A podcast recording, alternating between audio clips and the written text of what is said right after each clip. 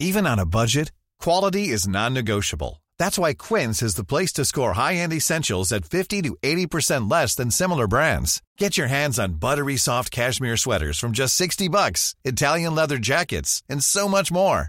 And the best part about Quince, they exclusively partner with factories committed to safe, ethical, and responsible manufacturing. Elevate your style without the elevated price tag with Quince. Go to quince.com slash upgrade for free shipping and 365-day returns.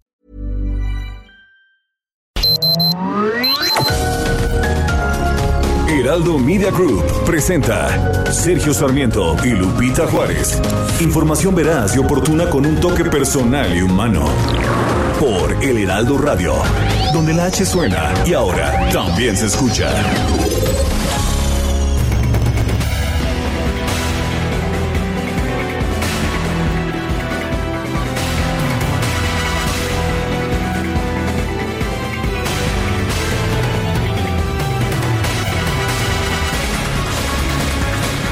El auditor superior de la Federación, David Colmenares Páramo, compareció este domingo ante la Cámara de Diputados. Sí, en domingo hizo entrega, la tercera entrega de informes individuales, así como el informe general correspondientes a la fiscalización de la cuenta pública 2020. Los informes entregados corresponden al segundo año de la administración del presidente Andrés Manuel López Obrador y comprenden un total de 1.616 informes individuales, nueve evaluaciones de políticas públicas y un estudio. Antes de hacer entrega de los documentos, Colmenares escuchó los, las posiciones de las fracciones parlamentarias representadas en la Comisión de Vigilancia de la Auditoría Superior de la, de la Federación. Eh, la tercera entrega la componen 866 auditorías que complementan la fiscalización efectuada en junio y octubre de 2021 y que en total en total generan 1.616 informes. La Auditoría Superior de la Federación señaló que las auditorías abarcan los planes y programas con mayores asignaciones presupuestales en el gobierno federal, así como revisiones a estados, municipios y órganos autónomos. Son las 7 de la mañana, 7 de la mañana con dos minutos. Hoy es, hoy es lunes lunes 21 de febrero de 2022. Yo soy Sergio Sarmiento y quiero darle a usted la más cordial bienvenida a El Heraldo Radio. Lo invito a quedarse con nosotros, aquí estará bien informado por supuesto. También podrá pasar un rato agradable ya que si la noticia lo permite, a nosotros nos gusta darle su lado amable. Guadalupe Juárez, ¿cómo estás? Muy buenos días. Hola, ¿qué tal Sergio Sarmiento? Buenos días para ti amigos, bienvenidos a las noticias. Muy buenos días para todos. Pues les tengo información que tiene que ver con este video que da a conocer cada domingo Lorenzo Córdoba, el consejero presidente del Instituto Nacional Electoral.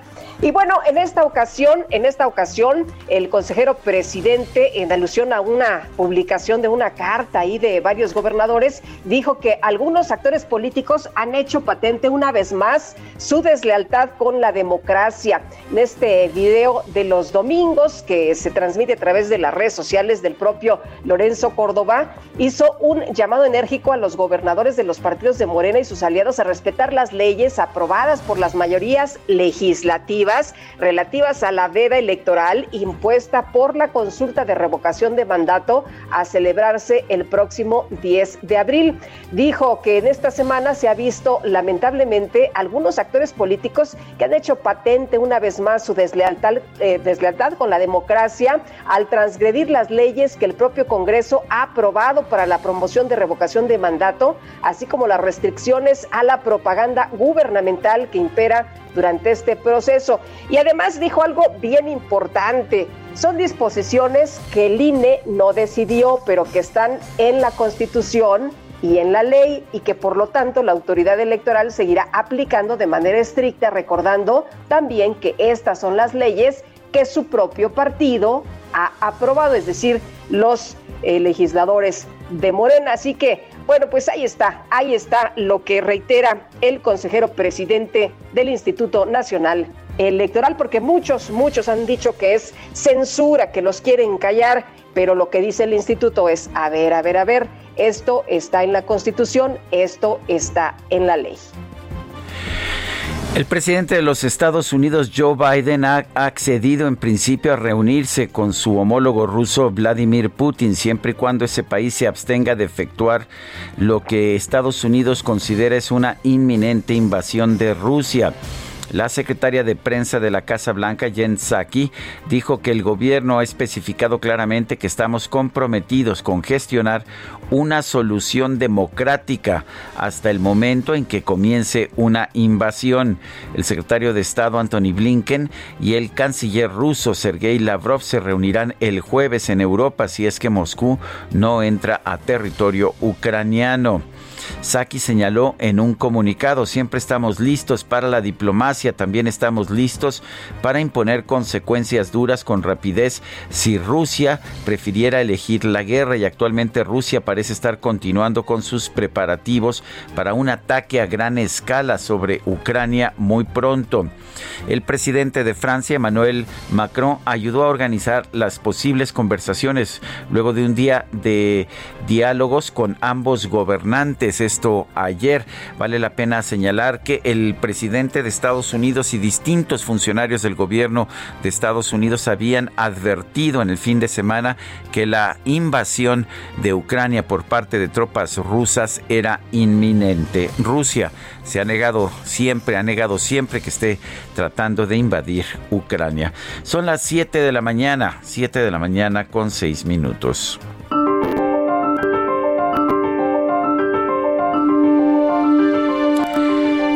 La frase del día, ten cuidado con lo que quieres, no sea que lo logres. Popular.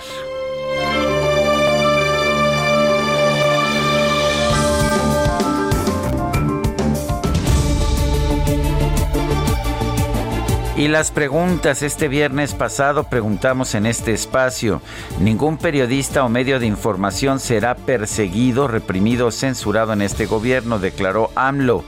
Las respuestas, está cumpliendo 3.1%, no está cumpliendo 95.7%, no sabemos 1.2%, recibimos en total 5.219 participaciones. La que sigue, por favor. Claro que sí, mi querido DJ Kike, esta mañana ya coloqué en mi cuenta personal de Twitter arroba Sergio Sarmiento. La siguiente pregunta. ¿Ha reducido la violencia el tener al ejército en labores de policía? Nos dice que sí el 3%, que no el 95.1%, no sabemos 2%. En total hemos recibido 1.379 votos en 43 minutos. Las destacadas de El Heraldo de México. Y ya está lista Itzel González con las destacadas. Itzel, ¿cómo estás? Buen inicio de semana. Muy buenos días, Lupita, Sergio, queridos destacalovers. Arrancamos con toda la actitud esta semana. Hoy es lunes 21 de febrero del 2022 y por supuesto que traemos muchísima información, todo lo relevante, lo importante que se publica esta mañana en el Heraldo de México. Así que, ¿qué les parece si comenzamos?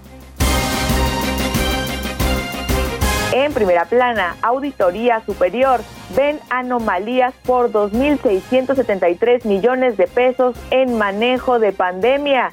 Se detectó falta de transparencia e ineficiencia en la compra de insumos, equipos y vacunas contra el COVID-19 país, pornografía infantil van por endurecer sanciones. Diputados de Morena piden 25 años de prisión a quien posea este material. Ciudad de México, PAN en el Congreso va por nuevo mapa citadino. Plantea dividir Gustavo Amadero e Iztapalapa en siete nuevas demarcaciones. Estados, San Luis Potosí raptan a director de penal, interceptaron vehículo del funcionario. Orbe, reina Isabel II contrae coronavirus. De acuerdo con el Palacio de Buckingham, la monarca presenta síntomas leves. Meta Arena GNP Seguros espectacular. El abierto mexicano de tenis estrena hoy su nueva casa para la edición número 29.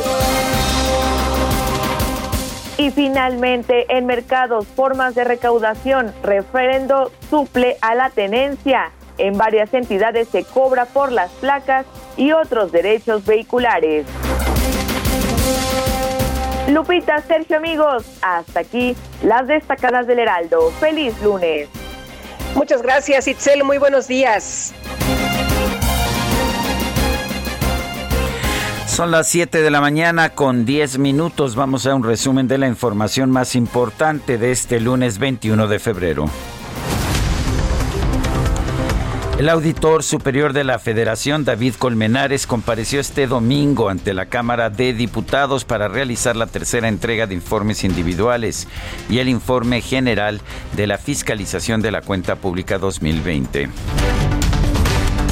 Por cierto que el diputado del PAN, Iván Arturo Rodríguez, acusó a David Colmenares de gastar 50 millones de pesos en remodelaciones para su oficina, así como ceder ante las presiones del Ejecutivo.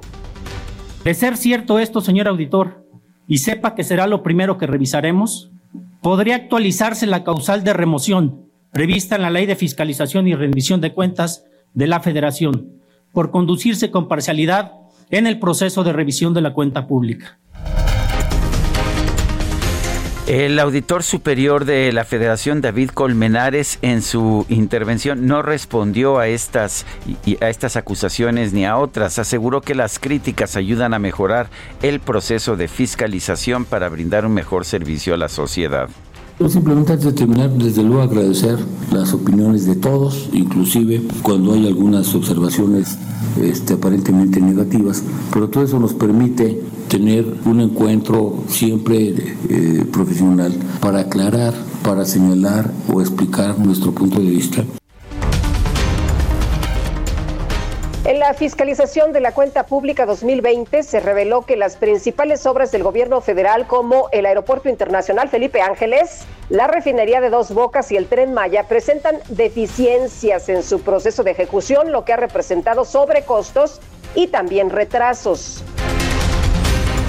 Por otro lado, la auditoría encontró irregularidades en seguridad alimentaria mexicana Segalmex por 5.640.6 millones de pesos. La Secretaría de la Función Pública dio a conocer que recibió una queja promovida por la senadora del PAN, Xochitl Galvez, con la cual solicita que se investiguen los vínculos entre el presidente López Obrador y el empresario Daniel Chávez, dueño de Grupo Vidanta. La Fiscalía General de la República archivó la investigación en contra del exministro Eduardo Medina Mora por presunto lavado de dinero al concluir que se acreditó el origen lícito de sus ingresos. Sí, eh, finalmente se acredita su inocencia, pero recordará usted que le congelaron las cuentas bancarias en primer lugar y obligaron a su pues a su renuncia como ministro de la Corte. Ahora resulta que nada debía y que pues nada temía. Y la Fiscalía General de la República presentó una controversia constitucional en contra de un fallo del Tribunal Electoral del Poder Judicial de la Federación que le ordena entregar al INE las carpetas de investigación relacionadas con el exdirector de Pemex, Emilio Lozoya, por el caso de Odebrecht.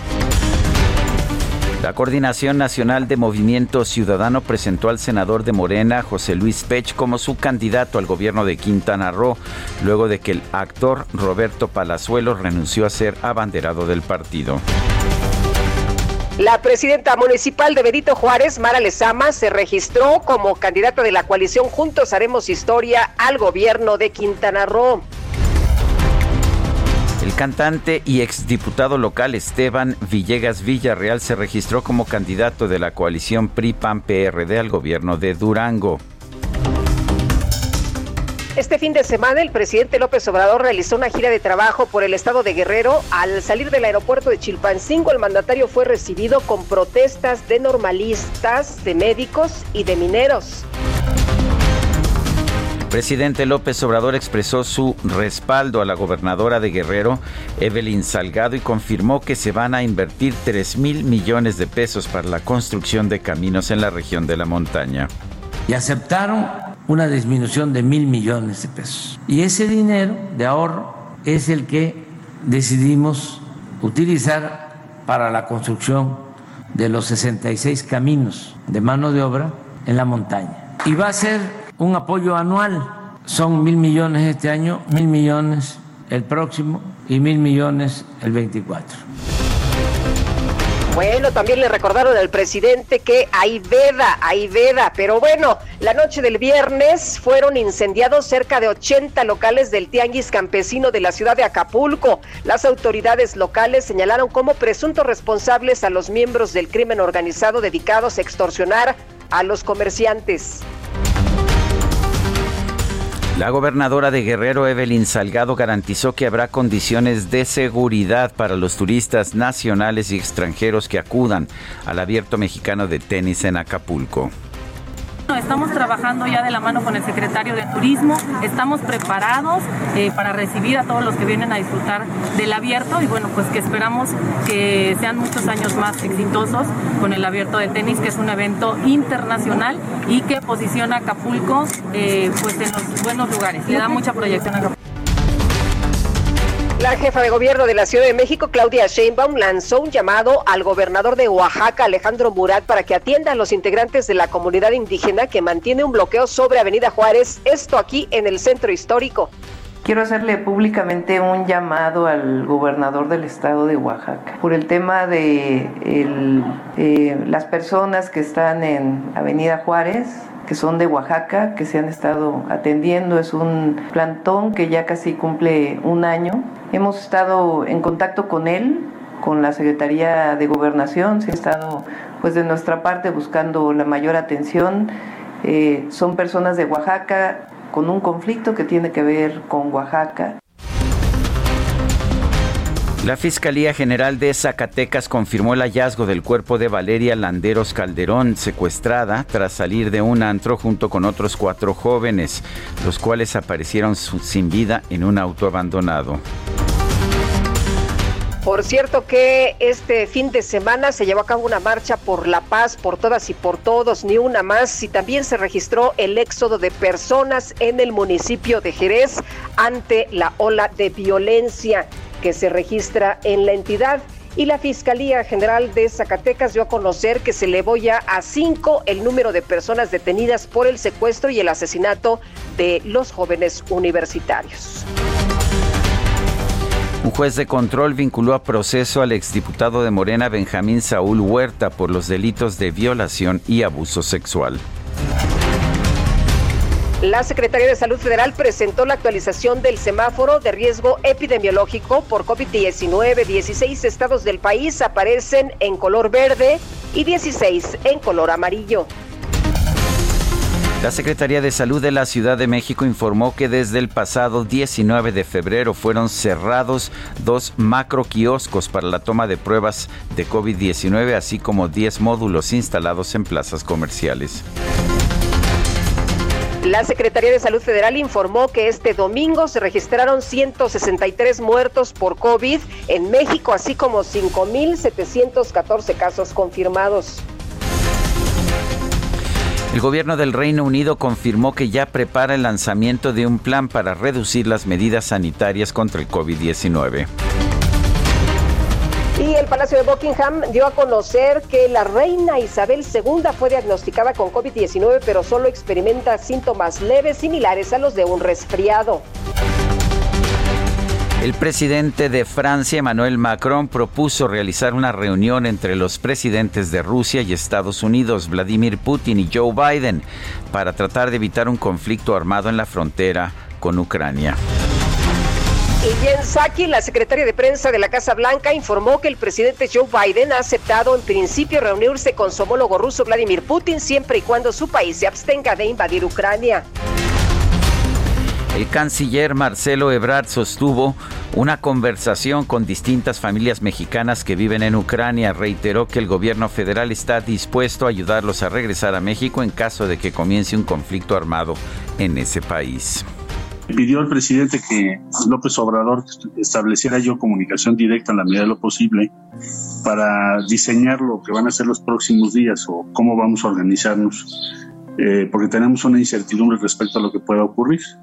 Entonces me pidió que lo saludara el día de hoy, de ser posible, que les dijera que está él pendiente personalmente. Yo mañana le tengo que dar eh, cuenta de esta conversación y eh, la encomienda, Olga, sería esa, trabajar en eso para los próximos días. La selección mexicana de fútbol femenil derrotó 8-0 a su similar de Antigua, con lo cual consiguió su segunda victoria en la eliminatoria para el Mundial de Australia, Nueva Zelanda 2023. Bueno, y el base de los Warriors, de los guerreros de Golden State, Stephen Curry, fue nombrado el jugador más valioso del juego de las estrellas de la NBA, en el cual anotó 50 puntos, 50 puntos y 16 triples. Espectacular el desempeño de Stephen Curry.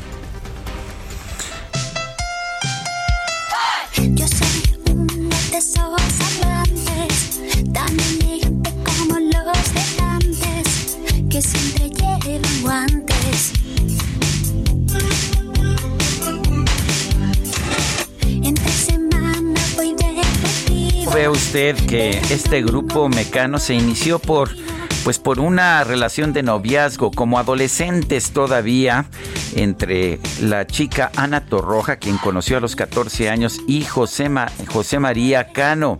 Eh, José María Cano tocaba la guitarra, le gustaba la música, después estudió arquitectura. Su noviazgo con Ana Torroja solamente duró unos tres años, pero ¿qué cree usted? Años después se encontraron nuevamente y junto con Nacho Cano, hermano de José María, formaron un grupo que dejaría una huella en la historia, Mecano. José María Cano nació el 21 de febrero de 1959 en Madrid, España, y está cumpliendo 63 años. ¿Te parece que escuchemos a Micano esta mañana, mi querida Guadalupe Juárez? Hombre, me gusta y además sé que en la producción todo mundo es fan. Sí, ¿verdad? No hubo votos en contra que yo recuerde. Mira que estaba Nina Simón también, que es de mis favoritas, pero era fecha de nacimiento. Capaz que la recuperamos en la fecha de su fallecimiento. Pero por lo pronto, hoy le toca a, pues a esta, a esta gran agrupación musical española Mecano en recuerdo, en celebración del cumpleaños de José María Cano.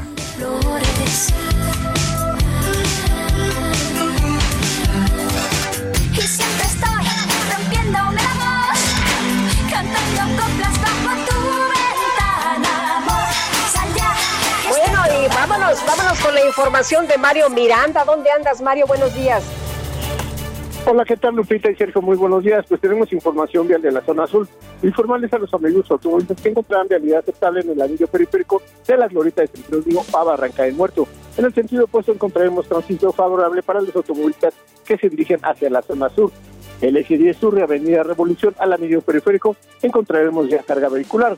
Avenida Revolución de Altavista a Molinos encontraremos tránsito favorable. Y finalmente, patriotismo de Jovel al viaducto Río Becerra encontraremos buen avance. Sergio Lupita, seguimos pendientes.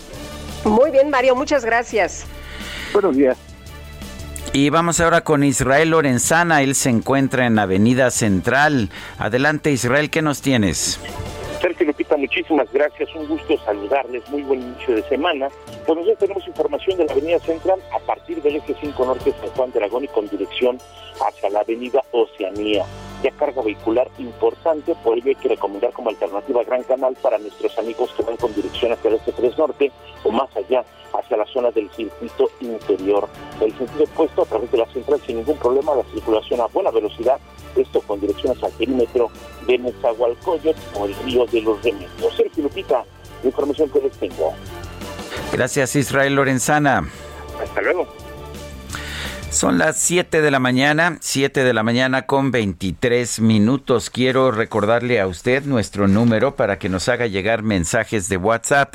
Pueden ser mensajes de voz, pueden ser mensajes de texto. Este número es el 55 20 10 96 47. Repito, 55 20 10 96 47. En Twitter nos encuentra usted en la cuenta arroba Sergio y Lupita Lupita. Repito, arroba Sergio y Lupita. Le recomiendo también que esté siempre al pendiente de la cuenta de Twitter de nuestra casa, de esta casa del Heraldo de México. Es arroba Heraldo de México, la mejor información las 24 horas del día. Estamos a lo largo y a lo ancho de la República y también allá en el sur de los Estados Unidos. Guadalupe Juárez y Sergio Sarmiento estamos en el Heraldo Radio. Regresamos en un momento más. Apúntele bien.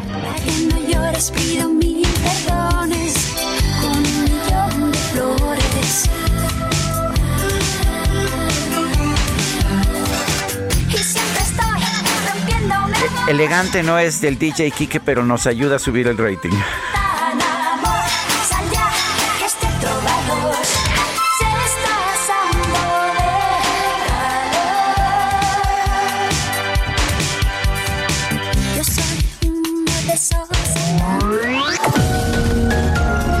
Sergio Sarmiento y Lupita Juárez quieren conocer tu opinión, tus comentarios o simplemente envía un saludo para ser más cálida esta mañana.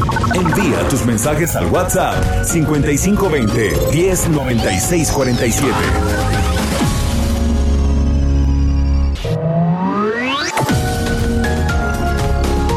Continuamos con Sergio Sarmiento y Lupita Juárez por El Heraldo Radio.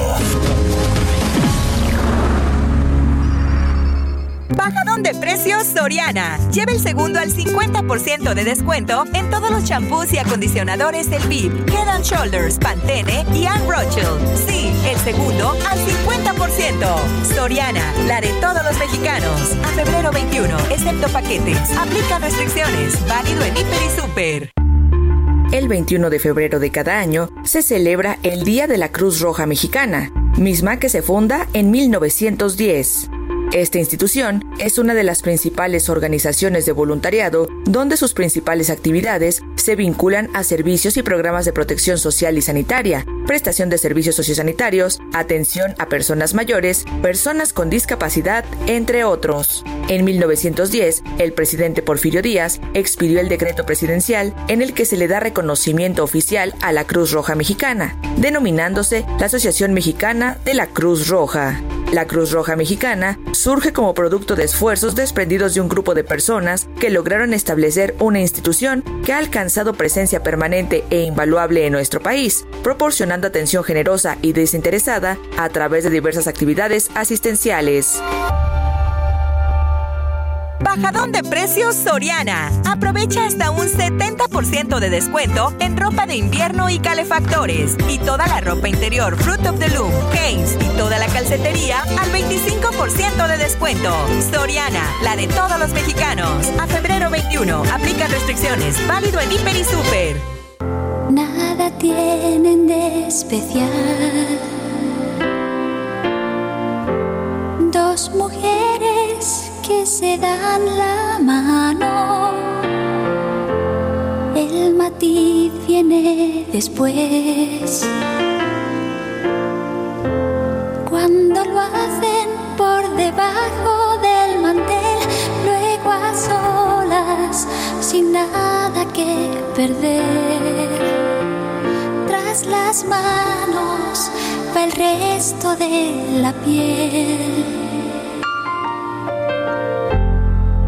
Amor por ocultar. Aunque en cueros no hay donde esconderlo. Otra probadita de la música de Mecano, Mujer contra Mujer, me parece una de sus canciones más hermosas. La voz de Ana Torroja y bueno, pues el trabajo musical de los hermanos Cano. Hoy estamos festejando el cumpleaños de José María Cano, cumple 63 años. Mujer contra mujer. Y lo que opinen los demás está de Pues más. sí, y lo que opinen los demás está, de, Está más. de más. Así es Sí, esto, Guadalupe. Por supuesto. Oye, que estuvo con nosotros el primer año que arrancamos en el Heraldo, Ana Torroja, y hay una fotografía ahí de todo el equipo. Me parece que somos como cinco, pero había como 40 en esa foto. Oye, nos dice una persona en el auditorio, no se olviden de Juan Toscano de los Golden State Warriors que hizo historia en la NBA, primer latinoamericano en participar en un concurso de clavadas de, clavadas de All Star Weekend y no decepcionó. Bueno, estoy de acuerdo, sí, pero lo vi. sí, no, muy bien y vale la pena señalarlo. impresión. Pero bueno, frente al logro de Stephen Curry en un juego de estrellas de 50 puntos y 16 triples, bueno, no sé qué decir. Es imposible no señalar No, bueno, eso es que como un están impresionantes, ¿eh? Los Sí. dos están impresionantes. Yo vi a Juan Toscano en una clavada espectacular. Eh, mide 1,98, imagínate nada más. Y lo vi pasar a una persona como de un metro igual con 90. Así que, no, no, no, no. Está de Sí, es verdad, de verdad. espectacular. No te, no te la crees, no te la crees. Bueno, tenemos más mensajes, dice Alejandro Cruz de Atizapán. Sigue la soberbia, el autoritarismo del gobierno federal y la jefa de gobierno. No respetan la veda electoral, son iguales o peores. Sí, es Alejandro Cruz de Atizapán. Nos dice otra persona del auditorio, Raúl S. el- si el señor López Obrador investiga y exhibe los ingresos de un periodista y dice que solo él es honesto, que nos muestre sus últimas 10 declaraciones ante Hacienda y que nos demuestre de qué vivió al no tener trabajo. Gracias por atenderme siempre. Saludos y felicidades. Dice otra persona, buenos días. Juan Manuel Ciudad de México, un aviso urgente para Alex Lora debido a su canción Todo lo que hago está mal, que se viralizó rápidamente, está siendo investigado él y su familia y fans por la WIF y serán o ya están congeladas sus cuentas bancarias. Un abrazo a todos. Resulta que pues que no era él, ¿verdad? Que no era Alex Lora el que dio a conocer esa versión de su canción. Era el duende. Así es esto, pero bueno, así son los duendes. Son las 7 de la mañana con 35 minutos. Bajadón de precios Soriana. Lleva el segundo al 50% de descuento en todas las galletas Oreo y Magma y en todas las gelatinas en polvo y todos los yogurts batidos griegos de 900 gramos o un kilo.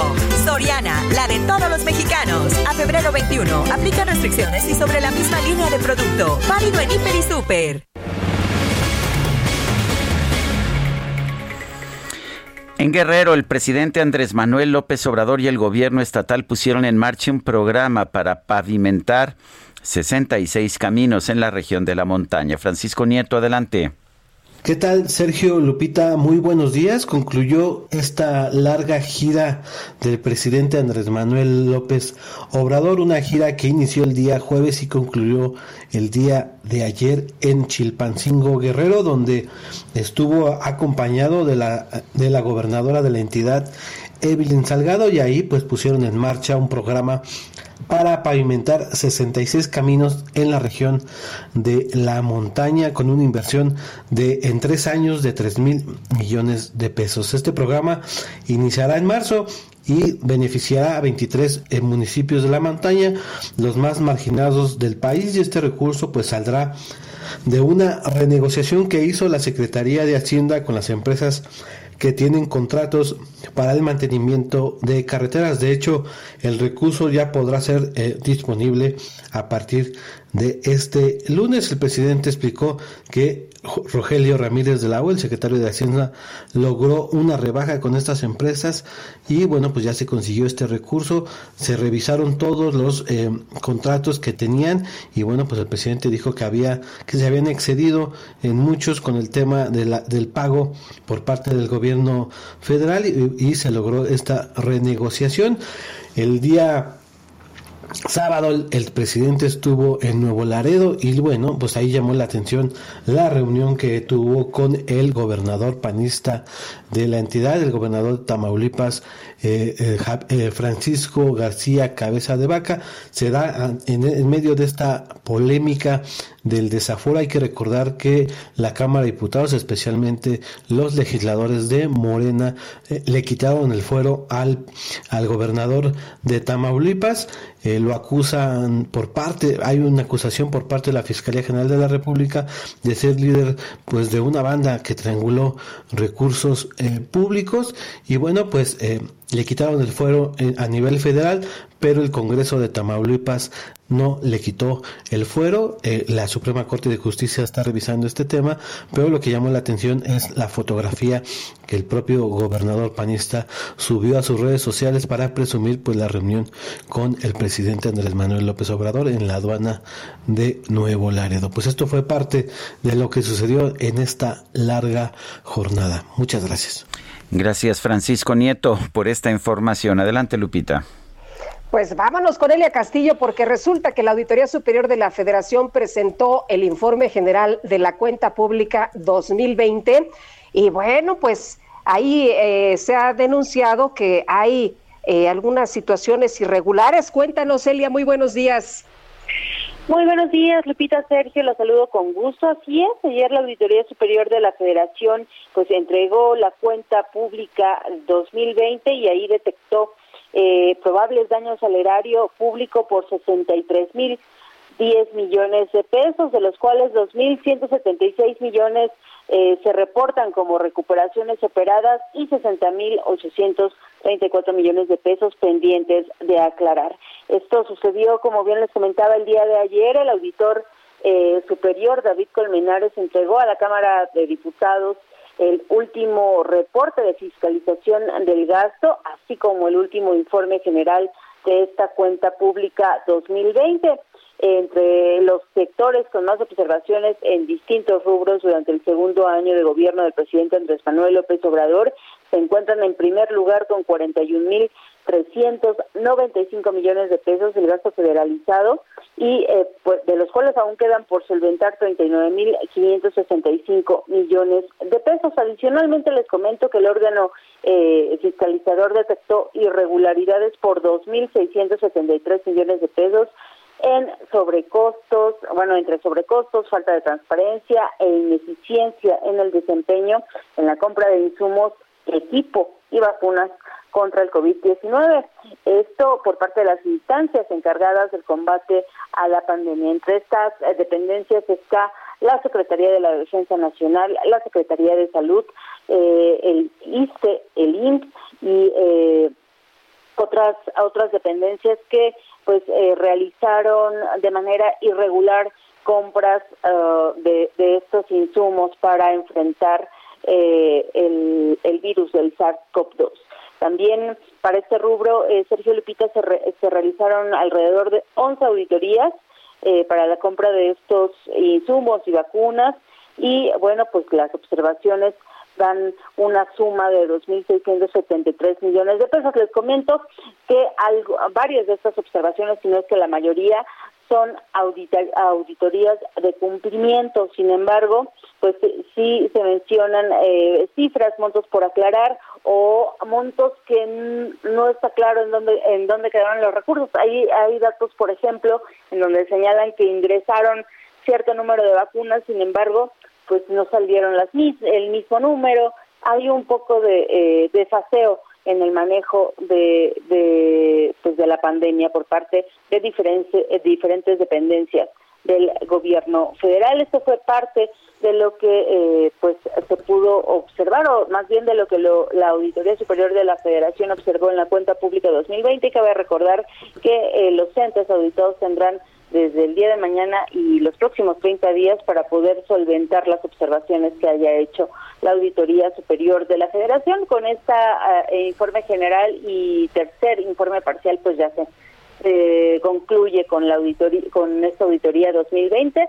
Falta que la Comisión de Vigilancia de la Cámara de Diputados pues pueda eh, palomear de alguna manera el, eh, la entrega de esta cuenta pública 2020. Les comento que el auditor David Colmenares fue cuestionado fuertemente por las fracciones de oposición, especialmente por el PAN y el PRD, sobre su desempeño y pues sobre su, su misión, de alguna manera si lo dijeron, ante el gobierno federal exigieron que sea una auditoría eh, imparcial y que ejerza su autonomía eh, al 100%. Muy bien. Elia, muchas gracias. Muy buenos días. Muy buenos días. Hasta luego. Ricardo Anaya, el ex candidato del PAN a la presidencia de la República, eh, ha lanzado ya su video a través de Twitter y de otras redes sociales de esta mañana. Dice lo siguiente, tenemos un presidente que cuando atrapan a un delincuente dice suéltenlo, pero cuando un reportero revela algo que no le gusta dice acábenlo. Luego nos preguntamos por qué los criminales operaron a favor de Morena. Ya basta de abrazar delincuentes y atacar opositores.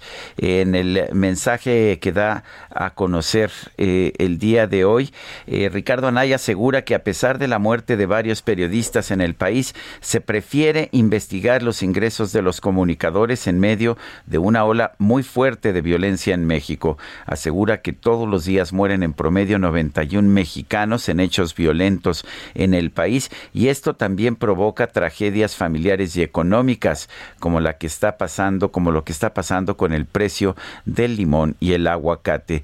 Dice que durante la semana pasada Estados Unidos suspendió la importación de aguacate mexicano, pues uno de los inspectores recibió amenazas de criminales mexicanos. Todo esto en el mensaje que da a conocer a través de sus redes sociales el ex candidato a la presidencia Ricardo Anaya, pues quien está siendo también objeto de investigaciones por parte de la Fiscalía General de la República.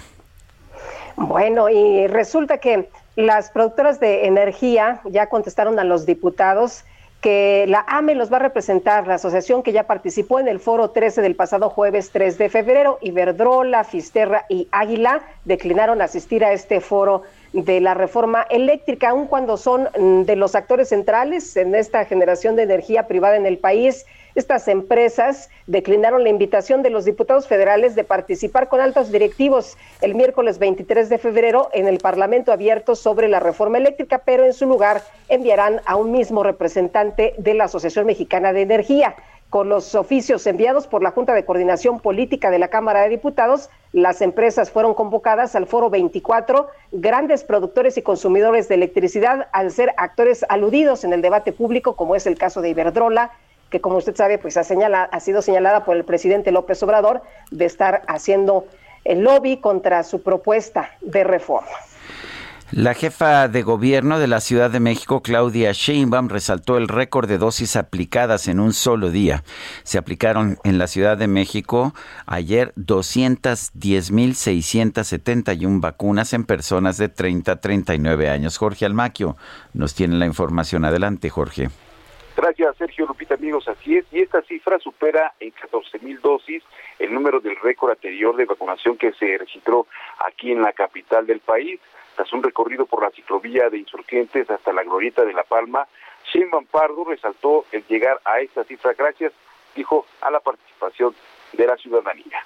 Así lo comentó. Escuchemos. Aquí es el en el Programa Nacional de Vacunación está establecido y ahí lo que establezca la Secretaría de Salud. Mejor les voy a platicar una cosa. Ayer rompimos récord de vacunación en la Ciudad de México. Más de 210 mil. Lo tengo ahí en el Twitter, el número eh, total de vacunación, pero el día de ayer fue el día que más hemos vacunado en un solo día de todos los días del año. Así que gracias a toda la ciudadanía. La mandataria capitalina resaltó el récord de vacunación luego de que se le cuestionó si su gestión no se había planteado la posibilidad de que los menores de 12 a 5 años de edad pues sean vacunados en los Estados Unidos, como se ha planteado en otros estados de la República. Expuso que la vacunación para los niños y adolescentes tendrá que determinarla la Secretaría de Salud Federal. Y bueno, pues eh, comentar que desde este sábado, debido a la disminución de contagios de COVID-19 aquí en la Ciudad de México, los macroquioscos del Parque de la Colonia Progar en la alcaldía Azcapotzalco, así como el del Parque Juana de Asbaje de la demarcación Tlalpan dejaron de funcionar y de ofrecer pruebas rápidas. La Secretaría de Salud señaló que además eh, eh, desde este domingo pues concluyó el trabajo también el trabajo de test de antígenos sin costo en los módulos ubicados en 10 plazas comerciales, Parque Antenas, Parque Tezontre, Parque Vía Vallejo, Centralia Churubusco, Galería Perisur, Centro Comercial Santa Fe, Fórum Buenavista, así como los Chedraguis, Universidad Aragón y Tenayuca, tampoco ahí ya no se van a, realizar estas aplicaciones eh, anti-COVID ah, pues, después de que pues eh, la, el gobierno de la Ciudad de México ha señalado que han disminuido los contagios aquí en la capital del país. Soy Lupita, amigos, el reporte que les tengo. Muy bien, Jorge Almaquio, gracias. Buen día, hasta luego. Hasta luego. Y el gobierno de la Ciudad de México y la Secretaría de Cultura entregaron el Parque de Cultura Urbana Parkour del proyecto Bosque de Chapultepec, Naturaleza y Cultura. Y vamos con Carlos Navarro, que nos tiene todos los detalles. Hola, Carlos. Buenos días, Sergio y Lupita. Les saludo con gusto a ustedes y al auditorio. Les comento que este sábado se llevó a cabo el primer Festival de Cultura Urbana en las instalaciones de Parkour, en la tercera sección del Bosque de Chapultepec. Este tipo de eventos tienen como propósito fomentar el deporte mediante el parkour y el skateboarding, la cultura y el arte con música entre los jóvenes de la Ciudad de México. La jefa de gobierno Claudia Sheinbaum y la secretaria de Cultura Federal Alejandra Frausto visitaron este espacio en compañía de otras autoridades. Los funcionarios presenciaron una demostración de skate de jóvenes batallas de rap, así como una melodía de la cantante maya Yasmín Novelo Montejo. El primer festival de cultura urbana que inició este sábado contó con talleres y exhibiciones de skateboarding, actividades deportivas y música, batallas de rap, micrófono abierto y música en lenguas indígenas, así como con la participación de jóvenes de Ponte Pila del Instituto de la Juventud y entre otros artistas. También les comento que la jefa de gobierno de la Ciudad de México le hizo un llamado al gobernador de Oaxaca, Alejandro Murat, para atender el plantón de la comunidad triqui que mantienen encerrada Avenida Juárez en la alcaldía Cuauhtémoc. Escuchemos. Quiero hacerle públicamente un llamado al gobernador del estado de Oaxaca por el tema de eh, las personas que están en Avenida Juárez, eh, que son de Oaxaca, que se han estado atendiendo. Es un plantón que ya casi cumple un año. Hemos estado en contacto con él, con la Secretaría de Gobernación, se ha estado pues de nuestra parte buscando la mayor atención. Eh, son personas de Oaxaca, con un conflicto que tiene que ver con Oaxaca. Y es que la mandataria capitalina manifestó su preocupación por las 20 familias que viven aproximadamente en este plantón. Les comento que en agosto de 2021 la Cámara Nacional de Comercio, Servicios y Turismo de la Ciudad de México lamentó el plantón de la comunidad Triqui en Avenida Juárez y el Eje Central, ya que ha representado pérdidas de más de 30 mil millones de pesos por ventas no realizadas. La jefa de gobierno manifestó que ya se ha reunido con el gobernador de Oaxaca para atender este tema, sin embargo, no han logrado resolverlo. Sergio Lupita, la información que les tengo. Muy bien, muchas gracias, Carlos. El PAN en el Congreso de la Ciudad de México va a solicitar a Martín López Delgado, director del Servicio de Transportes Eléctricos, un informe sobre el accidente ocurrido en la estación El Vergel del tren ligero. Este accidente tuvo como saldo una persona fallecida. Cintia Stetti nos tiene el reporte. Adelante, Cintia. ¿Qué tal? Muy buenos días, Sergio. Buenos días, Lupita, y buenos días al auditorio. Así como lo comentas, pues en el Congreso de la Ciudad de México, el PAN busca solicitar un informe al titular del Servicio de Transportes Eléctricos, Martín López Delgado, eh, pues sobre todo para que explique qué fue lo que sucedió en el accidente en la estación El Vergel, en donde eh, una unidad del tren ligero y un taxi eh, chocaron. Comentarte que destacaron que entienden que muchas veces son las imprudencias de algunas personas las que ocasionan accidentes, pero también dijeron que desde el servicio público debe existir una corresponsabilidad y garantizar la seguridad de propios y de terceros. Indicó que se tiene que, bueno, indicaron que se tiene que fortalecer los procesos de capacitación a conductores, mejorar los sistemas tecnológicos de vigilancia y los mecanismos ante eventualidades. Comentarte pues que el legislador emigrante del Congreso de la Ciudad de México, Raúl Torres Guerrero, dijo que hay en los sistemas de transporte del mundo mayor seguridad porque invierten más en esquemas de seguridad eh, por ello dijo eh, que se reunirá dentro de un foro parlamentario con expertos internacionales en materia de movilidad eh, para que expongan sus modelos de seguridad para transportes masivos. finalmente dijo que ya es común que pues, se den este tipo de accidentes, por lo tanto se debe mandar dar mantenimiento a todos los transportes existentes en la capital para evitar más accidentes. Es la información que tenemos, Sergio. Cintia Stettin, muchas gracias. Muy buenos días, seguimos pendientes. Lupita, ¿tienes el documento por ahí?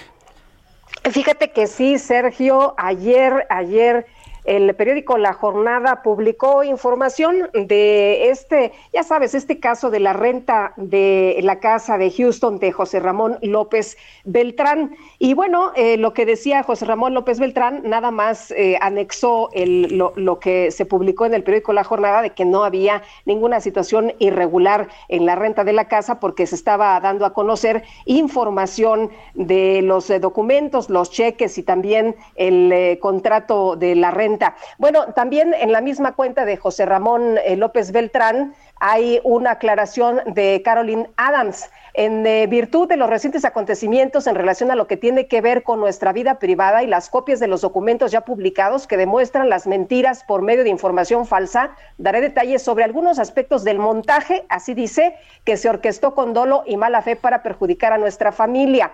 Resulta que eh, manda una información y dice, imagen 1, contrato de arrendamiento, y bueno, está celebrado entre los dueños de la casa y yo. Se pueden ver las firmas inferiores, la fecha y la hora verificada con herramientas que usó la gente inmobiliario para validar el contrato de arrendamiento. Cabe señalar que este fin de semana también publicaciones periodísticas señalaban que pues o se hizo por fuera o no sé qué pasó porque dicen que no estaba registrado en el sistema eh, como debe hacerse eh, en, en, el sistema inmobiliario. Y bueno, muestra un depósito de garantía, muestra un comprobante de transferencia del banco y lo que ella dice es, eh, y así consecutivamente se dieron los pagos de renta de los siguientes 11 meses hasta que se cumplió el año de arrendamiento acordado. Eh, reitero que tenemos a nuestra disposición todas las pruebas y estamos dispuestos a entregarlas a las autoridades correspondientes, parte de lo que dice en esta información. Y además señala que somos personas públicas, no hay ni habrá conflicto de interés. Los medios de comunicación que montaron y divulgaron noticias Muy falsas bien. relacionadas a nosotros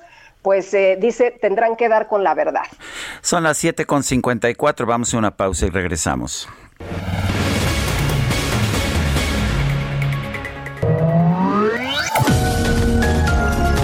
Sergio Sarmiento y Lupita Juárez quieren conocer tu opinión, tus comentarios o simplemente envía un saludo para ser más cálida esta mañana.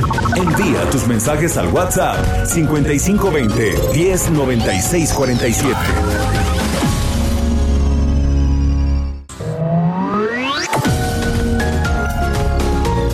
Continuamos con Sergio Sarmiento y Lupita Juárez por El Heraldo Radio.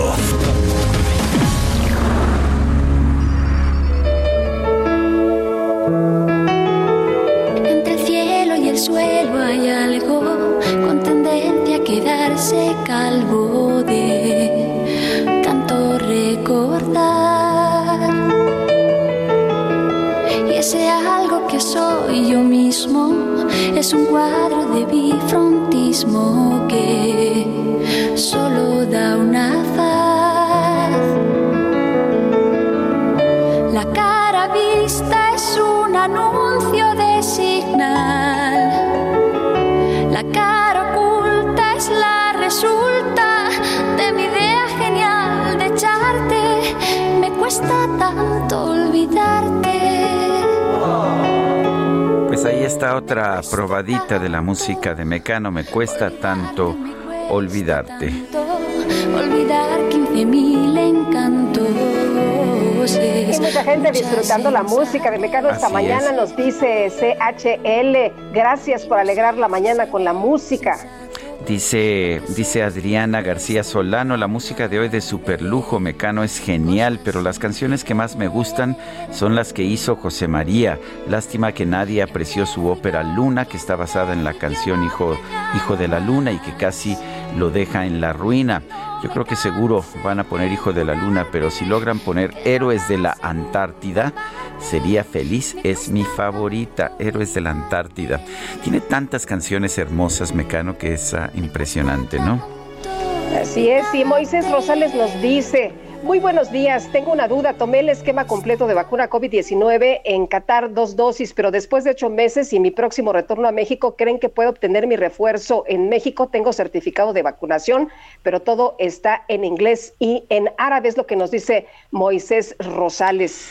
La verdad es que no lo sé. Yo he encontrado serias dificultades de personas que tomaron, por ejemplo, una dosis aquí en México y otra dosis en, ah, eh, en el extranjero. Eh, ha sido imposible para ellos conseguir un certificado de vacunación.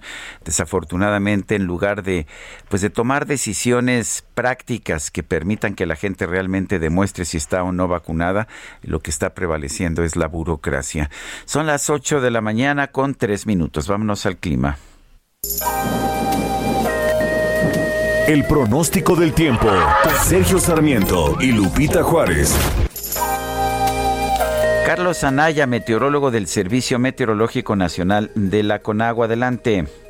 Hola, muy buenos días, Sergio Lupita. Como siempre, un placer informarles el pronóstico del estado del tiempo. Les comento que para el día de hoy, una vaguada polar extendida en el noroeste del país y la corriente en chorro subtropical originarán cielo nublado con lluvias e intervalos de chubascos en Baja California, Sonora y Chihuahua. También se pronostican intensas rachas de viento de 100 a 120 kilómetros por hora con tolvaneras en Chihuahua y Durango, de 80 a 100 kilómetros por hora en Sonora y de 60 a 80 kilómetros por hora en Baja California, Coahuila, Zacatecas y el Golfo de California así como ambiente frío a muy frío en el noroeste del país. También les comento que una línea seca sobre el norte de Coahuila ocasionará lluvias con chubascos dispersos acompañados de descargas eléctricas en dicho estado y fuertes rachas de viento de 60 a 80 kilómetros por hora en Nuevo León y Tamaulipas. Se pronostica un incremento en las temperaturas diurnas, esperándose ambiente cálido a caluroso en la mayor parte de la República Mexicana, excepto en el noroeste del territorio mexicano, por lo que les comentaba. La entrada de humedad del Océano Pacífico y Mar Caribe, en interacción con un canal de baja presión en el sureste del país, propiciarán chubascos dispersos en Chiapas y Quintana Roo, lluvias aisladas en el occidente, centro y sur y sureste mexicano, con posibles descargas eléctricas en Hidalgo, Estado de México, Michoacán y Guerrero.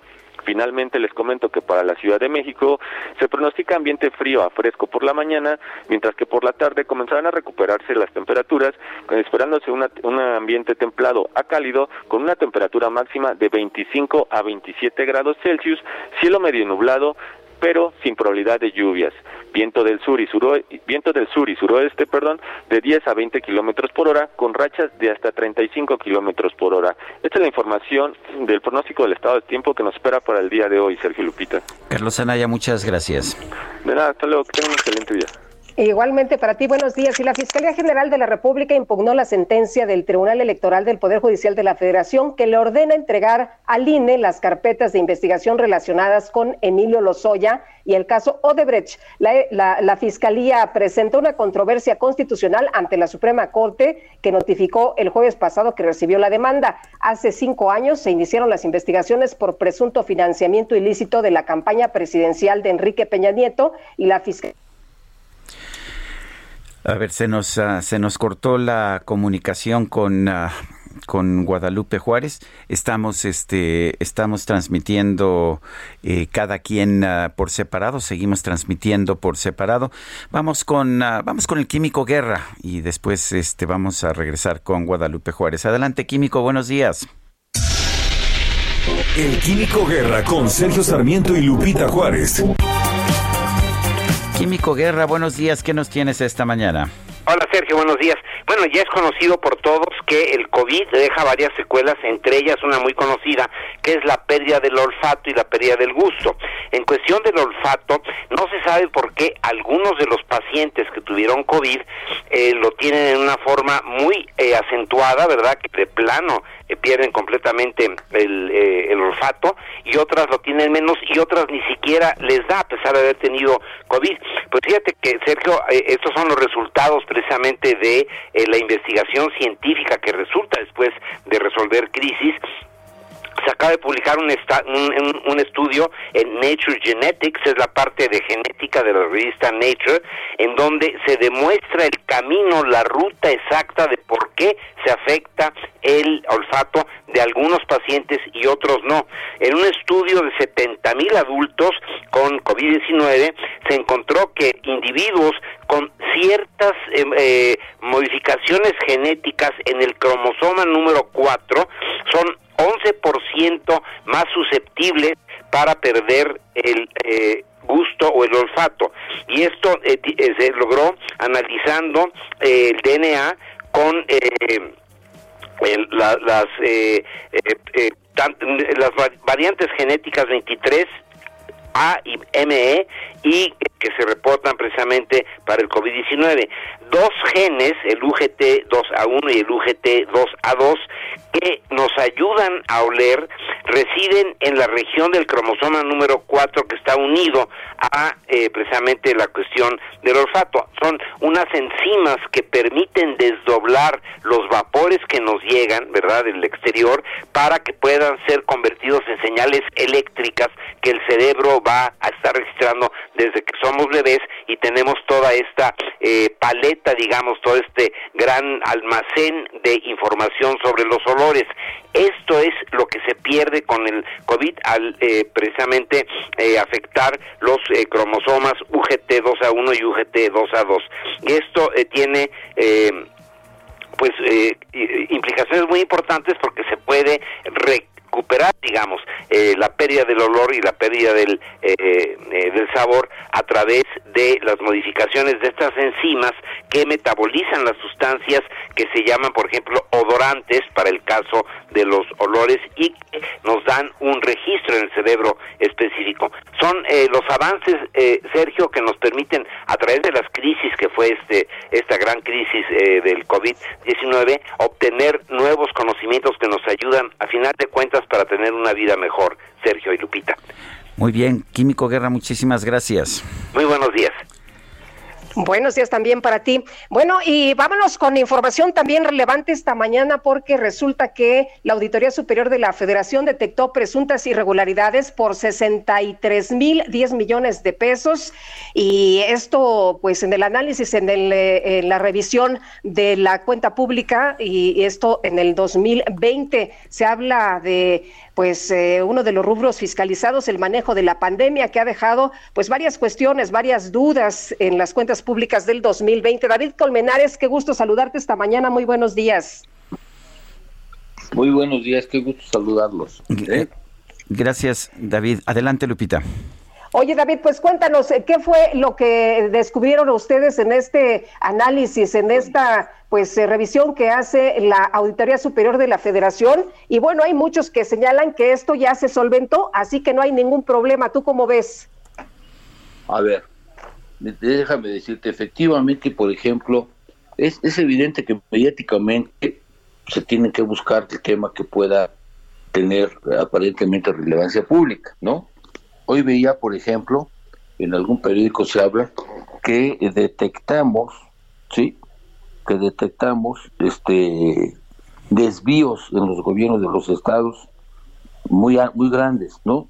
Sin embargo, este, realmente lo que estamos hablando es de estamos observando en esta primera etapa, sí, lo que estamos haciendo es de este de Primero, hacer una revisión exhaustiva.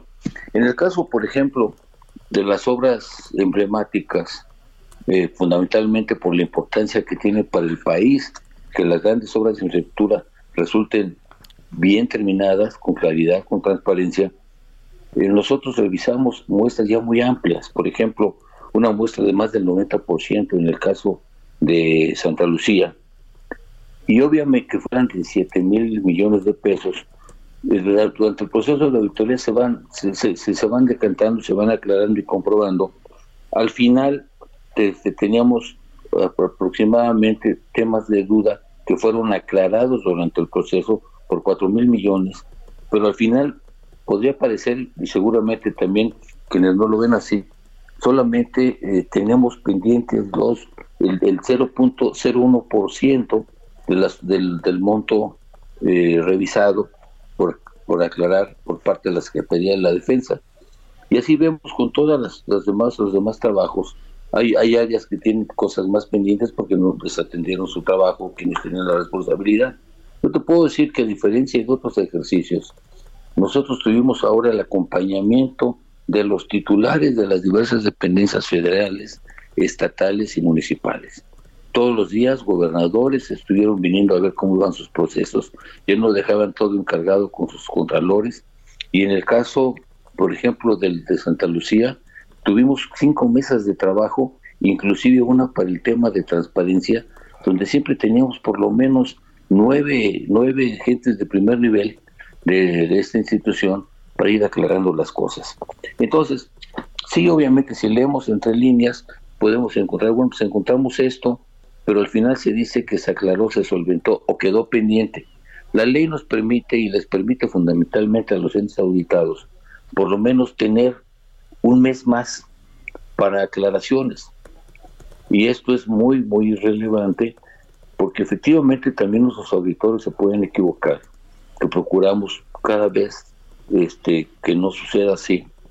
Y en este proceso de aclaración, en un área de seguimiento, tenemos ese mes, luego tenemos nosotros este, tres, cuatro meses más para poder ya tomar nuestra decisión definitiva. Si encontramos anomalías, obviamente lo pasamos al área de investigación, es un área que fue creada no por nosotros, sino está en la ley. Función Pública también tiene su área de investigación. Y entonces ya cerrando este tema pasa al área jurídica. Y entonces sí podríamos hablar de desvíos. Pero en este caso se habla, y, yo, lo veía especialmente con los funcionarios estatales, su gran preocupación es lo que van a decir los periódicos locales después de, este, de que sale la publicación de la auditoría. Entonces, pues sí hay temas que la opinión pública va a estar o ha estado demandando. No somos tampoco ajenos a que hay un ambiente político difícil y lo que estamos tratando nosotros de ser objetivos. Ayer en la Cámara de Diputados la presentación fue buena, los diputados me manifestaron respaldo al trabajo que estamos haciendo y respeto a lo mismo.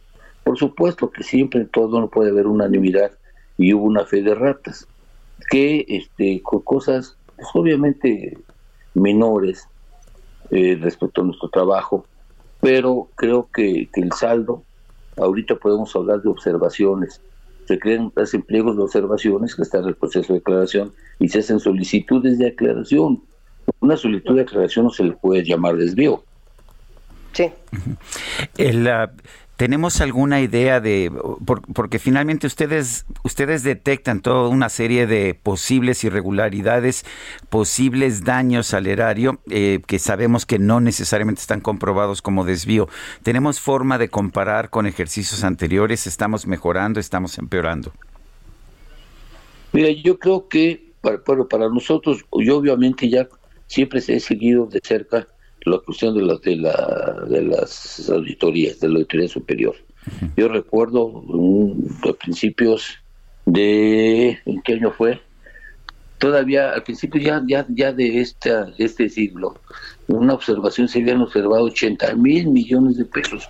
Cuando esto sale se dice desvíos, irregularidades o tranzas en el gobierno federal y al final, digo, lo que quedó fueron mil millones de pesos, que tampoco es poco pero no es el tema, el tema, el tema primario. El, el, tema es que debemos, obviamente vamos a llegar a eso, y, y, siempre tenemos que, por siempre tenemos que respetar el debido proceso. Hemos presentado nosotros denuncias importantes. Presentar una denuncia no es nada más que se nos ocurra, tenemos que estar seguros de lo que estamos haciendo. Pues esa es otra, esa es otra cosa. Ahorita es fundamentalmente que estamos dándole, porque la ley se nos da, a los entes auditados que aclaren. No podemos hablar ahorita de Dios. Yo estuve viendo a los gobernadores que se fueron. Esos venían a verme y no les preocupaba aclarar o no aclarar, les preocupaba lo mediático, ¿sí? En sus estados, por supuesto. Por eso realizamos, tenemos desde, desde este año, desde el año, a fines del año pasado, ya el uso de una herramienta en la cual el Congreso, la Comisión de Vigilancia y de Presupuesto y Transparencia, eh, de, transparencia y anticorrupción, un mecanismo que son las auditorías digitales. Nosotros podemos llegar al fondo, al fondo de los temas, lo que tardábamos meses lo podemos sacar en una semana. Y pues estamos eh, obviamente utilizando esa herramienta para incrementar. El próximo año, este año de cuenta pública 2021, vamos a auditar 500 municipios más, por ejemplo. Y obviamente estamos perfeccionando nuestro trabajo con la, con la tecnología, con los entes federales y estatales. Eh, David, mencionabas que, les interesaba mucho el tema de, lo que se publicara en los periódicos. Eh, en, la auditoría de, del 2020, el eh, órgano dice que eh, detectó sobrecostos y retrasos en la ejecución de los trabajos en el Aeropuerto Internacional Felipe Ángeles, la refinería de Dos Bocas y el Tren Maya. Rocío Nale el día de ayer dijo que ni retrasos ni sobrecostos. Las observaciones que hizo la auditoría ya se solventaron, que van a seguir trabajando con esta dependencia para que Dos Bocas llegue a buen puerto. Esto significa que hay quien sí, es, sí revisa esto de la auditoría eh, sin, sin eh, tomar en cuenta lo que se publique, sino que en realidad sí solventan lo que la auditoría le señala? En este caso, lo que dice lo, lo que dice el ingeniero Rocío Nale, tiene razón. E, ella particularmente recibía a nuestros grupos auditores ahí en Dos Bocas y se fueron aclarando. Tan es así que lo que mencionaba ahorita con Sergio, que lo que tenemos pendiente de aclaración son 59 millones de pesos, que son pliegos de observaciones o solicitudes de aclaración, que viene siendo el 0.2% de la muestra auditada. O sea, realmente sí hay posibilidades de aclaración y bueno, en el relato del informe de auditoría, pues se va, se, se, va, se va encontrando cómo lo que encontramos, lo que tuvimos dudas, lo que se va revisando, lo que se aclara y al final se llega a un dictamen final que se refleja fundamentalmente con cifras más que con objetivos. Eh, señor auditor, el, la ¿cuál, es el resultado global? ¿Qué estamos viendo? ¿Qué diría usted que es el resultado global de estos informes, eh, que son miles de informes en realidad, porque son informes individuales que se sometieron al Congreso? Pues yo creo que el resultado global es que por un lado estamos tratando de mostrar una objetividad. Tenemos que partir, obviamente, el auditor tiene que hacer su informe, tiene que reportar el proceso que, se va encontrando y precisamente para eso se hacen reuniones de aclaración permanentes con los entes que se revisan. Cuando se cierra, se hace una confronta con ellos, eh, ellos firman lo que estamos nosotros cerrando y queda y queda y queda pues este el tiempo para poder aclarar adelante. Yo creo que es un resultado bueno.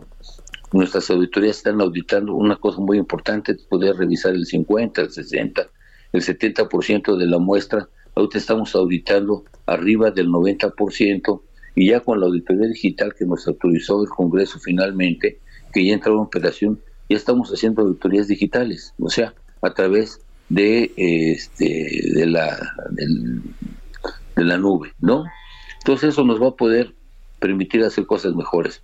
Y tratamos de, de tener una política muy abierta de transparencia, no ocultamos uno solo de los documentos que, que terminan las auditorías. Ayer subimos lo que restaba, fueron como 1.600 eh, la cuenta pública 2020, pero viene el otro proceso. Por eso somos muy cuidadosos. Si observan ustedes, nosotros no estamos sacando ni boletines de prensa, simplemente subimos nuestro trabajo y obviamente vienen, las interpretaciones.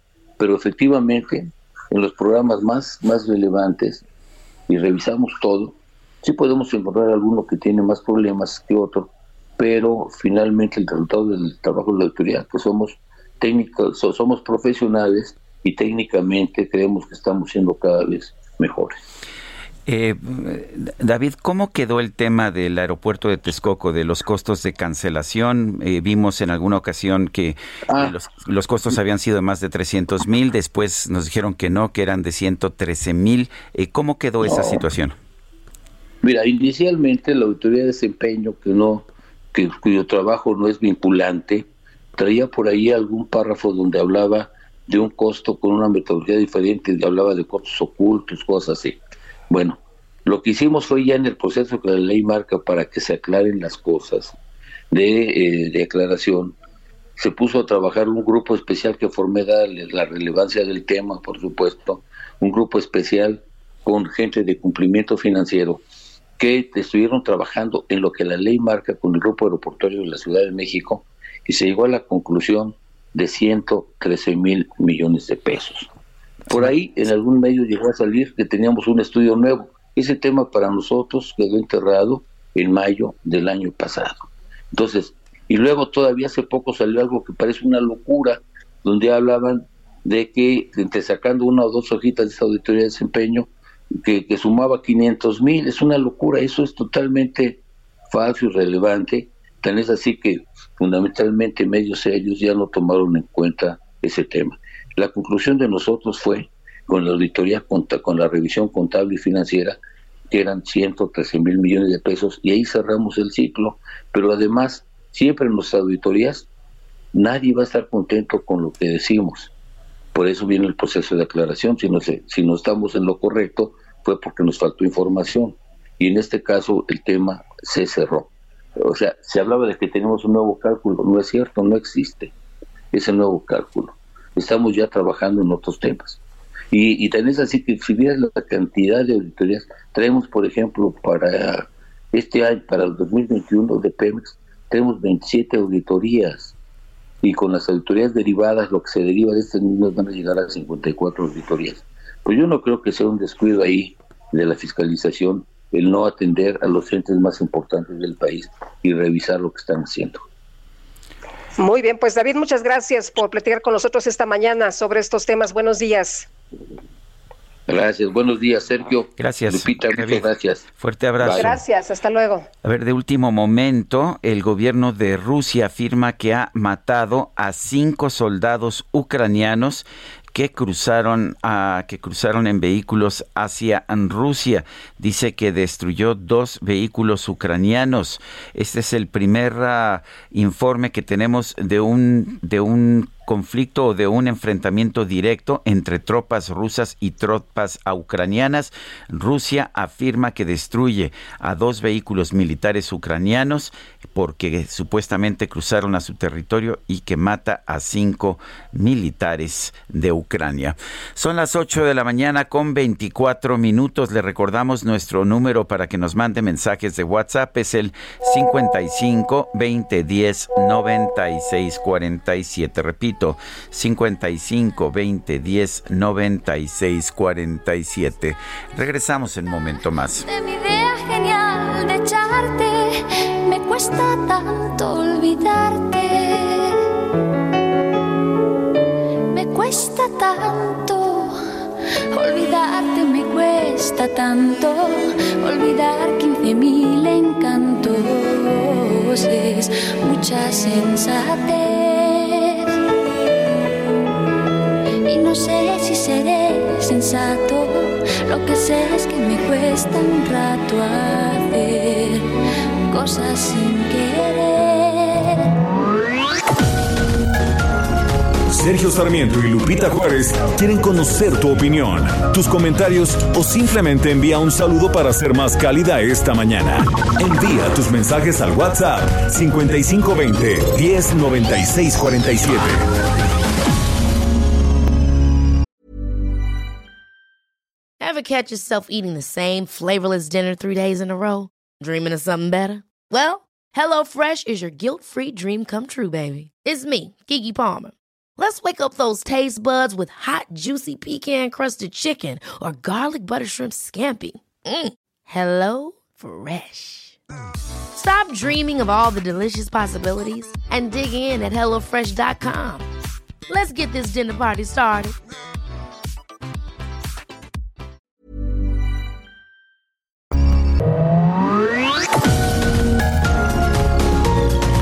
Con Sergio Sarmiento y Lupita Juárez por El Heraldo Radio. Jaque Mate con Sergio Sarmiento.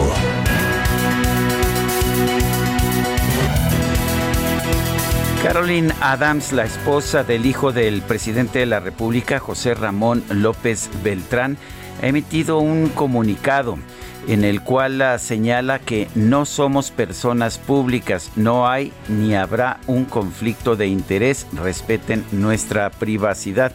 La verdad es que conflicto de interés sí hay y sí ha habido.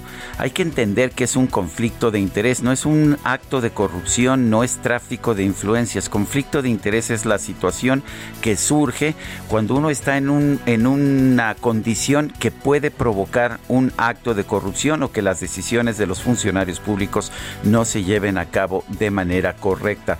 Por supuesto que cuando José Ramón López Beltrán y su esposa Caroline Adams alquilaron alquilaron una casa en Houston, una casa de gran valor de un ejecutivo, de una empresa que es ah, contratista de Pemex, incurrieron en un conflicto de interés. Esto no significa que hayan obrado mal, esto no significa que haya un acto de corrupción pero la manera de resolver el conflicto de interés es aclarando, dando a conocer información como lo ha hecho Caroline Adams al dar a conocer, por ejemplo, el contrato de arrendamiento de la casa de Houston.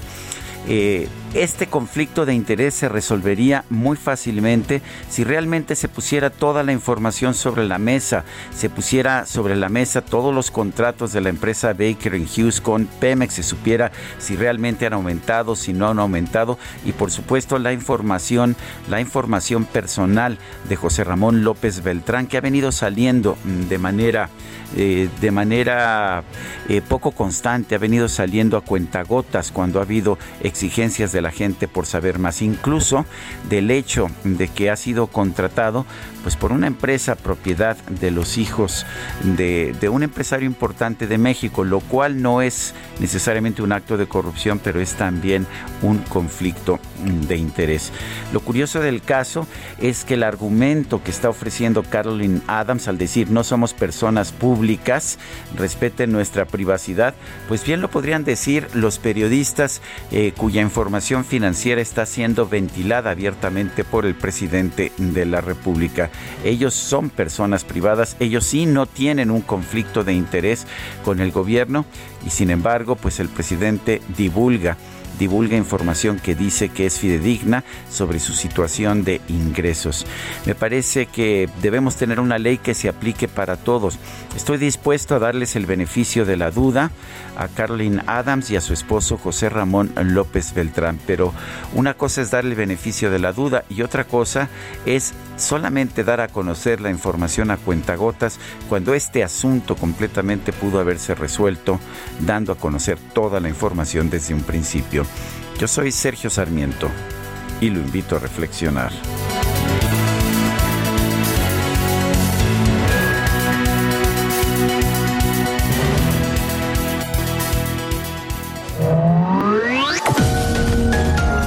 Para Sergio Sarmiento tu opinión es importante. Escríbele a Twitter en arroba Sergio Sarmiento. Bajadón de precios Soriana. Lleva el segundo al 50% de descuento en todo el alimento seco para perro, higiénico regio y detergentes más color. Sí, lleva el segundo al 50% de descuento. Soriana, la de todos los mexicanos. A febrero 21, aplican restricciones. Válido en Hiper y Super. Tonto el que no entienda.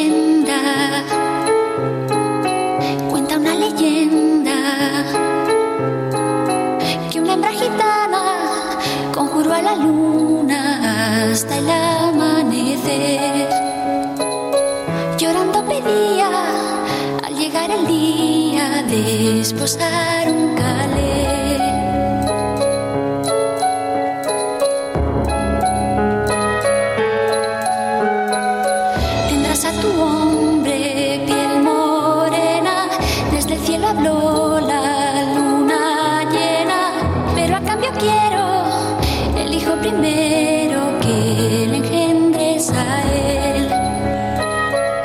Escuchando música de Mecano. Hoy es cumpleaños de José María Cano, uno de los principales integrantes del grupo Mecano. Esto se llama Hijo de la Luna.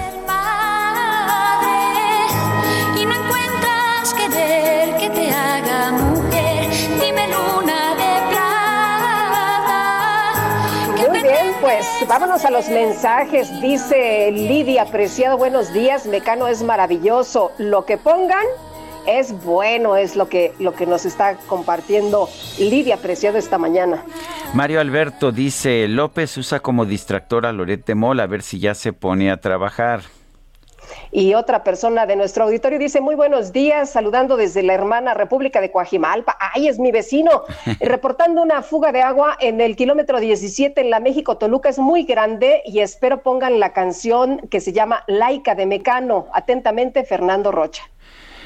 Son las 8 de la mañana con 36 minutos. Bajadón de precios Soriana. Lleva el segundo al 50% de descuento en todas las toallas femeninas Always, pañales como Disec, Huggy Supreme y en champús Pantene. Soriana, la de todos los mexicanos. A febrero 21, aplica sobre misma línea de producto, excepto paquetes. Aplican restricciones. Válido en Hiper y Super.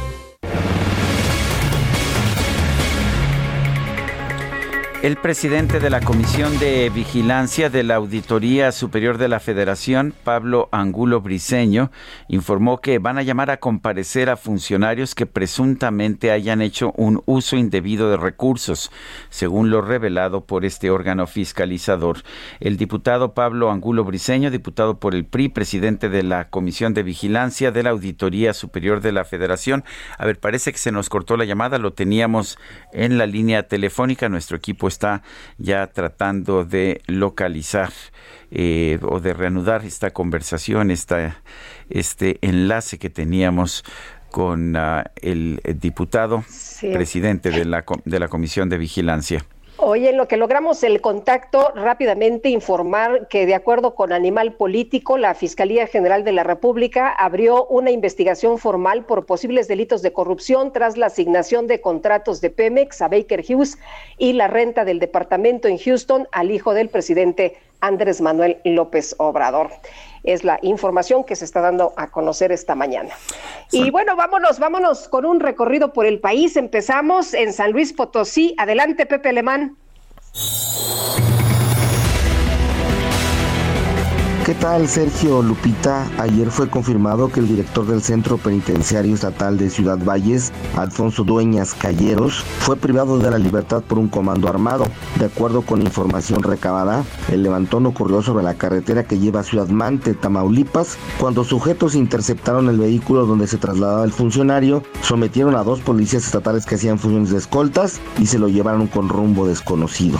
En la zona, desde ayer se despliega un operativo de búsqueda por parte de la Secretaría de la Defensa Nacional, de la Guardia Nacional, policías estatales y municipales por varios municipios, sobre todo los colindantes con el estado de Tamaulipas. Hasta anoche, ni la Fiscalía General de Justicia ni la Secretaría de Seguridad Pública de San Luis Potosí, de quien depende el sistema penitenciario, habían dado más detalles al secuestro, solo confirmaron el hecho. Es la información que les tengo desde la capital potosina.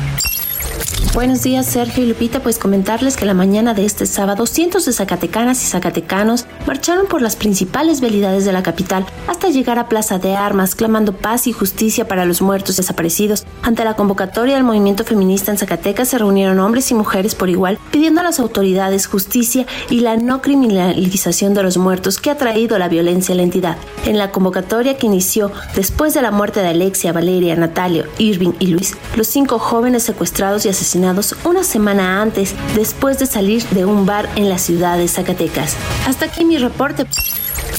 ¿Qué tal, Sergio y Lupita? Para darles a conocer que el exdiputado federal de Morena, Saúl enfrentará en Puebla otros dos procesos penales por los presuntos delitos de violación y abuso sexual en contra de menores de edad en el Estado. Así lo informó la Fiscalía General del Estado de Puebla, la cual explicó que se trata de víctimas que en ese entonces tenían 16 y 17 años respectivamente. Con base en los datos proporcionados, se explicó que se hicieron dos audiencias diferentes a obtener los datos de prueba por los delitos cometidos en contra de Saúl quien actualmente está detenido en la Ciudad de México. Desde Puebla los saluda con gusto Claudia Espinosa.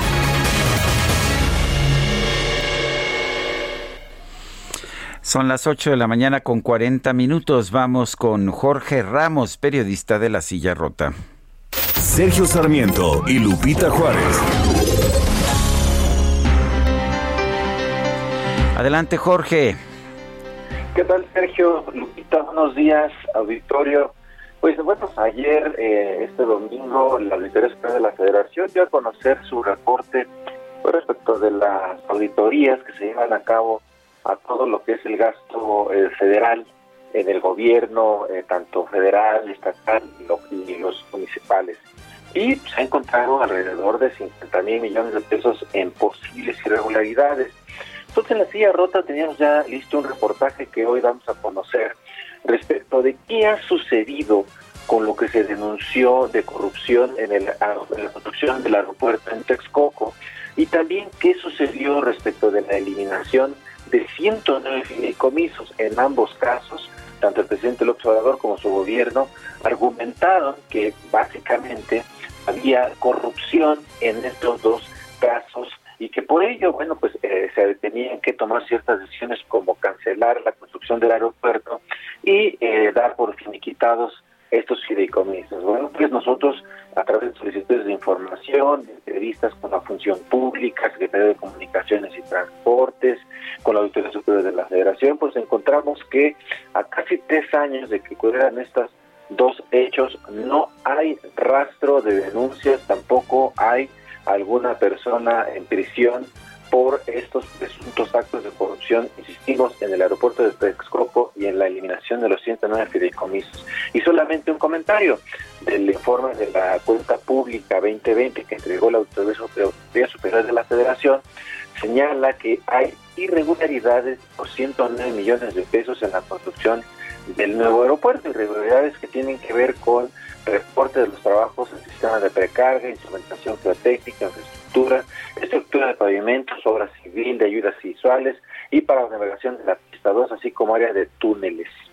Pero de corrupción, nada. Parece que se les olvidó denunciar a los corruptos, Sergio. Bueno, pues parece que se les olvidó. A todo mundo se le puede olvidar alguna cosa. Jorge Ramos, gracias. Fuerte abrazo. Fuerte abrazo. Buenos días. Buenos días, sí. El diputado del PRI, Pablo Angulo Briceño, es presidente de la Comisión de Vigilancia de la Auditoría Superior de la Federación en la Cámara de Diputados, a quien saludamos con gusto esta mañana. Y bueno, diputado, van a, llamar a comparecer a funcionarios que presuntamente han hecho uso indebido de los recursos, pero estábamos viendo que varios de ellos dicen que no hay tales irregularidades y que todo lo denunciado en la Auditoría Superior se ha ido solventando. ¿Cómo ven ustedes estas afirmaciones? Muy buenos días.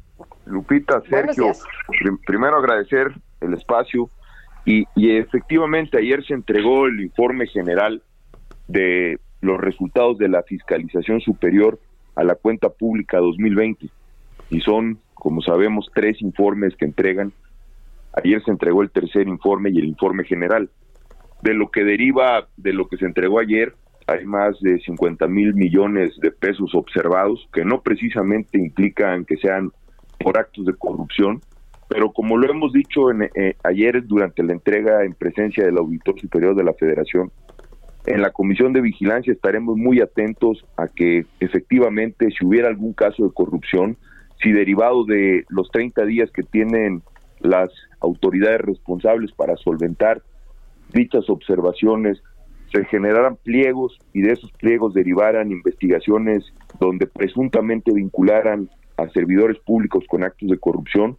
Por supuesto que en la Comisión de Vigilancia de la Auditoría Superior de la Federación estaremos atentos a que se lleven a cabo medidas resarcitorias, denuncias penales y en, y en su caso los responsables devuelvan a la nación lo que es de todos los mexicanos. No puede seguir habiendo corrupción en un país donde hoy uno de los principales reclamos de las y los mexicanos es que se termine la corrupción, que de manera institucional se combata la corrupción, porque trasciende más allá de sexenios y trasciende más allá de partidos políticos. La corrupción es uno de los grandes retos que tenemos que superar y que yo estoy convencido que un país con menos corrupción es un país con más oportunidades reales para las y los mexicanos. Eh, el, auditor David Colmenares Páramo nos decía hace unos momentos que la mayor parte de las observaciones que se están haciendo están siendo resueltas por pues los responsables de las distintas entidades. Eh, dice que muchas veces lo que son actos presumibles de corrupción se reducen a cantidades pequeñas. No sé qué opine. Sin lugar a dudas, hay, hay metodologías hay situaciones en las que todo sujeto que está vinculado a, observaciones tiene la posibilidad de aclarar, de, de, decir, aquí está la documentación correspondiente, solventar esas aclaraciones.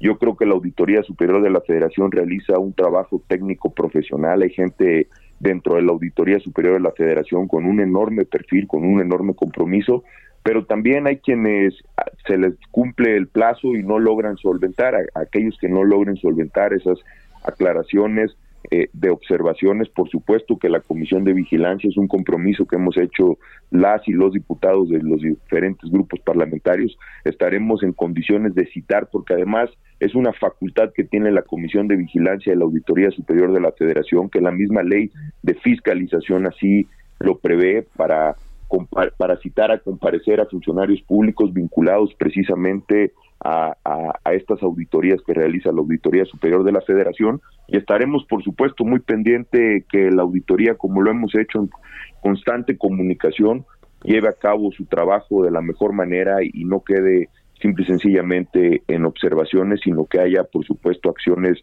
legales, acciones de la propia auditoría que permitan que se recupere el recurso público que no se haya utilizado de la mejor manera. Y, bueno, conforme pasen los días en la Comisión de Vigilancia estaremos también trabajando en, mesas de trabajo, citaremos a auditores especiales y al propio licenciado David Colmenares con quien tenemos una relación de, de estrecha colaboración porque precisamente los diputados reconocemos que la fiscalización es facultad exclusiva de la Cámara de Diputados, es decir, solo en el Poder Legislativo, solo los diputados constitucionalmente tenemos esta facultad y la realizamos a través de la Fiscalía, de, la Auditoría Superior de la Federación. Entonces, es nuestra responsabilidad como legisladores, como diputados federales, diputadas y diputados de estar atentos de que la fiscalización se realice de la mejor manera. Eh, diputado Angulo, hay algunos eh, panistas que señalan que hay parcialidad en la revisión de la cuenta pública. ¿Ustedes están de acuerdo con esto? Bueno, cada grupo parlamentario ayer virtió su, su personal punto de vista. Nosotros lo que creemos, y yo en mi, en, en, además, en mi carácter de presidente de la comisión, lo que hemos dicho es que se realicen las auditorías de la mejor manera, que cada día haya más auditorías. Hemos solicitado a la Auditoría Superior de la Federación que se realicen más auditorías. Quiero decirte además que en ese sentido nos sentimos contentos. El año pasado se realizaron 1.600 auditorías, este año se han programado más de 2.000 auditorías y ahí estaremos insistiendo, es nuestro compromiso. Yo me siento con una enorme responsabilidad, además que entiendo la importancia de la Comisión de Vigilancia a la Auditoría Superior de la Federación y estaremos atentos a que más de, de, hacer señalamientos siempre tengan fundamento, porque lo que queremos es no politizar la fiscalización. Lo hemos dicho con mucha claridad, no se puede politizar la fiscalización, pero también hay que advertir cuando no se esté realizando la fiscalización de la mejor manera. Muy bien. Diputado Pablo Angulo, muchas gracias por platicar con nosotros esta mañana. Buenos días fuerte abrazo y estar muy atento de lo, de lo que venga sucediendo en materia de fiscalización, que es uno de los pendientes, insisto, más importantes que tiene nuestro país, el combate a la corrupción. Gracias, Sergio y Lupita, y por el espacio. Buenos días, hasta luego. Son las 8 de la mañana con 49 minutos. Vamos a un resumen de la información más importante. Desde Palacio Nacional, la titular de la Secretaría de Seguridad y Protección Ciudadana, Rosa Isela Rodríguez, señaló que en lo que va del sexenio ha disminuido 41.3% la incidencia de delitos del fuero federal. ¿Cómo es este número? Cuando llegamos en diciembre de 2018, se cometían 9.062 delitos del fuero federal, mientras que en enero del 2022 hubo 5.313, es decir, 41.3 delitos menos. Este enero es el enero más bajo en este tipo de delitos, al menos desde hace siete años. Por su parte, el subsecretario de Seguridad Pública, Ricardo Mejía, destacó que ya fueron detenidas cinco personas por el caso de los jóvenes universitarios secuestrados y asesinados en Zacatecas. Ya hay cinco detenidos, producto de dos cateos, dos femeninas y tres eh, personas que fueron detenidos en diferentes eventos. En este caso, eh, desafortunadamente, se encontró en este cateo el cuerpo de una de las eh, víctimas, que fue un caso que ha dolido mucho en Zacatecas, pero ya están detenidos los perpetradores. La Embajada de los Estados Unidos en Moscú emitió una alerta de seguridad en la que pide a sus ciudadanos en ese país evitar las multitudes ante el riesgo de posibles atentados en las grandes ciudades rusas. Y los gobiernos de Rusia y Belarus confirmaron que van a extender sus ejercicios militares, los cuales estaban programados para concluir el domingo pasado. Es que me sube el colesterol, mi amorcito, me sube el colesterol. Es que me sube el colesterol, mamacita, me sube el colesterol. Es que me sube en redes sociales se dio a conocer que el patinador de velocidad sudcoreano Juan Dae-hyun es un gran amante del pollo frito, por lo que el empresario Jong Hong-geun, dueño de la cadena de comida rápida BBQ, se comprometió a brindarle pollo frito de por vida si obtenía una medalla de oro en los Juegos Olímpicos de Invierno. Días después, Juan Daejeón ganó el oro en los 1500 metros y aseguró que lo primero que hará al regresar a su país será confirmar que la pensión de pollo frito es real. que te un chicharrón, un pedazo de jamón Para Lupita Juárez, tu opinión es importante. Escríbele a Twitter en arroba Lupita Juárez H.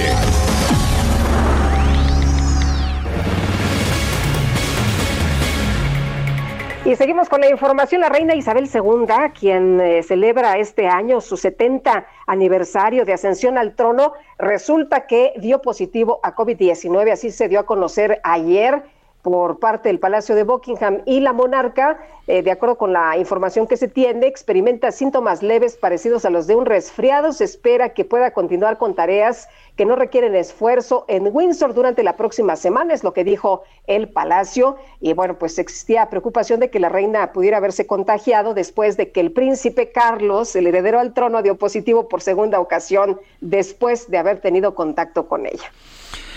Son las 8 con 52 minutos. Vámonos a las calles de la Ciudad de México. Mario Miranda está en Revolución. Adelante, Mario. ¿Qué tal, Sergio Lupita? Muy buenos días. Pues nos encontramos en la avenida Revolución, casi en la esquina de la calle 11 de abril, esto en la colonia San Pedro de los Pinos, perteneciente a la alcaldía Benito Juárez. Y es que los automovilistas que transitan por este lugar encontrarán un enorme bache donde han sido colocados unos traficamos para hacerlo a los automovilistas por los cuales tienen que realizar una maniobra para esquivar este bache. Y es que hace aproximadamente una semana trabajadores del sistema de aguas realizaron la reparación de una fuga de agua, pero dejaron los trabajos inconclusos ya que olvidaron pavimentar este lugar en donde se está formando un enorme bache. Así es que Sergio y Lupita, pues hacemos un llamado a las autoridades de la alcaldía Benito Juárez, así como a los trabajadores de sistemas de aguas de la Ciudad de México, a que vengan a realizar los trabajos inconclusos que dejaron en esta obra sobre la avenida Revolución. Sergio Lupita, seguimos pendientes. María Miranda, muchas gracias. Buenos días. Y tenemos información desde el eje 2 Norte, Israel Lorenzana, cuéntanos.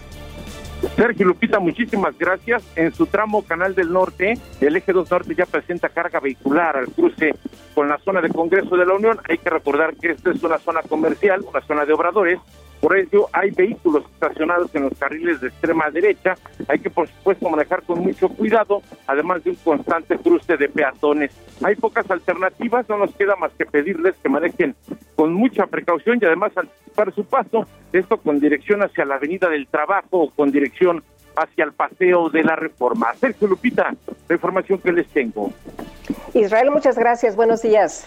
Hasta luego. Son las 8 con 54 minutos. Nuestro número para que nos envíe mensajes de WhatsApp es el 55 20 10 96 47. Regresamos.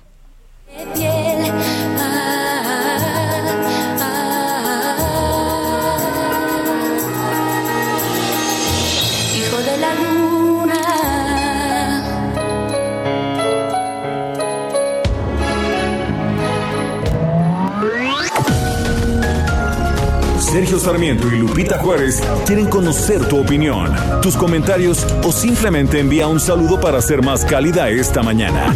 Envía tus mensajes al WhatsApp 5520 109647.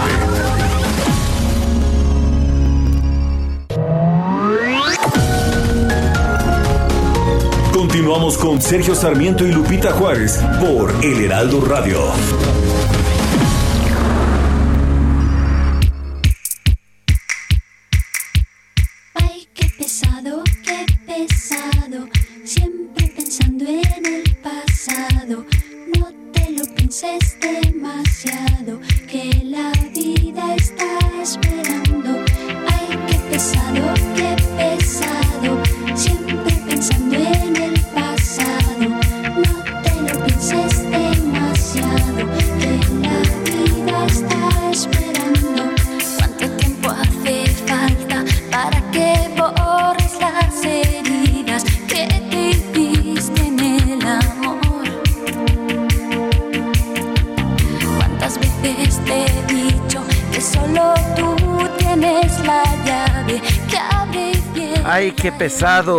estamos escuchando a Mecano. Hoy es cumpleaños de José María Cano, uno de los integrantes de este legendario grupo musical español.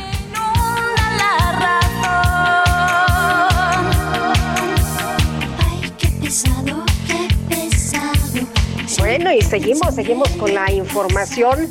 El Consejo Nacional de Evaluación de la Política de Desarrollo Social Coneval dio a conocer los últimos datos de la tasa de pobreza laboral y vamos a platicar con José Nabor Cruz Marcelo, secretario ejecutivo de Coneval, a quien saludamos con mucho gusto esta mañana. Y estamos revisando que los datos señalan que en el último trimestre, José Nabor, eh, pues de este 2021, del 2021 se registró una disminución de 0.4 puntos. Cuéntanos qué fue lo que pasó, porque estamos viendo estos datos. Muy buenos días. Claro que sí, y muy buenos días, un gusto platicar con ustedes.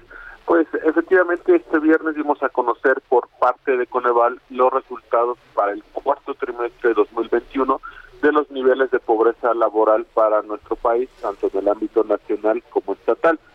El, dato puntual para el promedio nacional es que 40.3% de la población está en condiciones de pobreza laboral. Eh, efectivamente, en el comparativo al tercer trimestre eh, pasamos de un 40.7% a un 40.3%, una ligera reducción en estos niveles de pobreza laboral.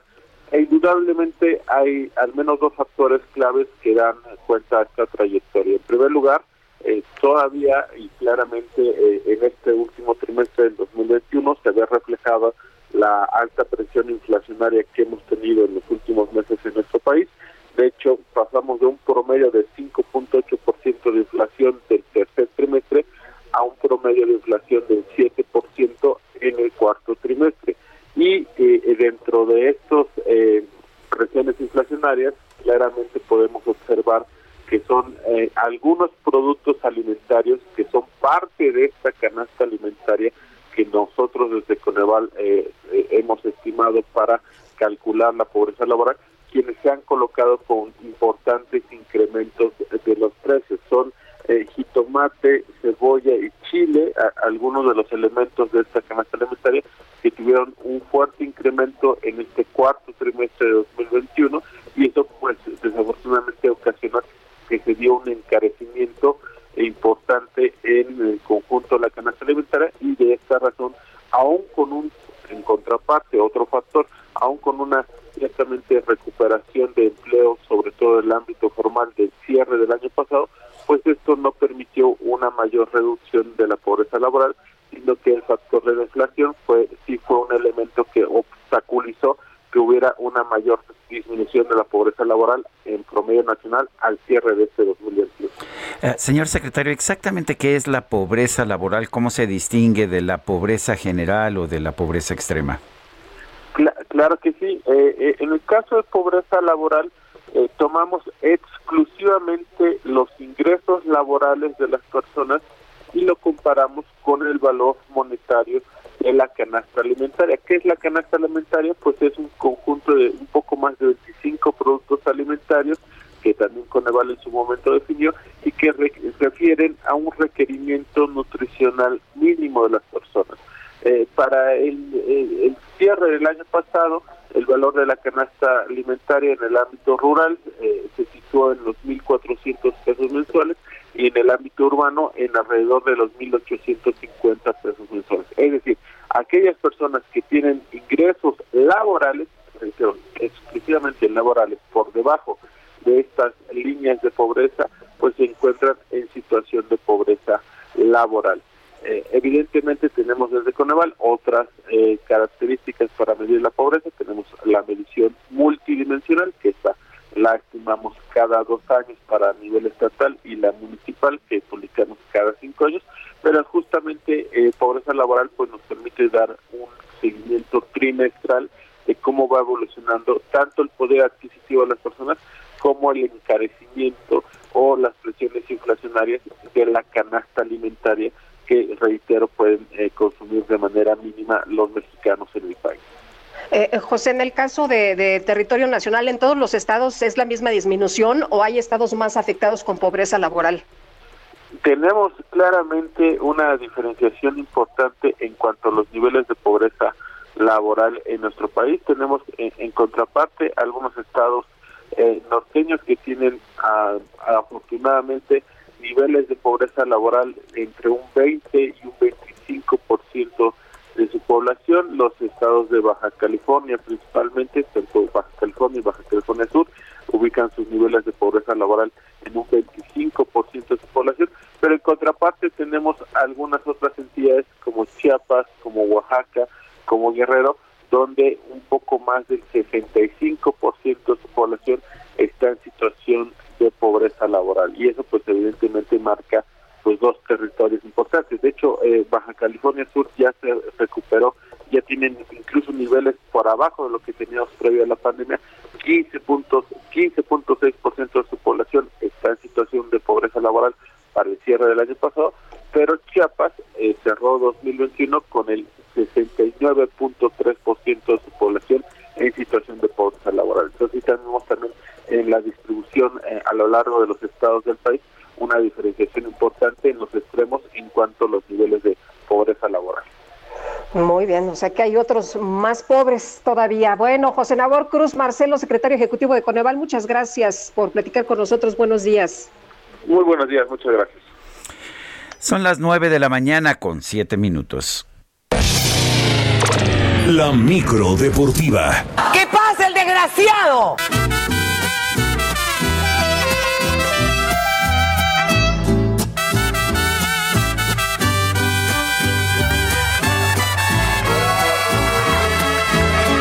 El cachar con mi querido Julio. ¿Cómo está Sergio Lupita, amigos del auditorio? Muy buenos, días, qué placer saludarles.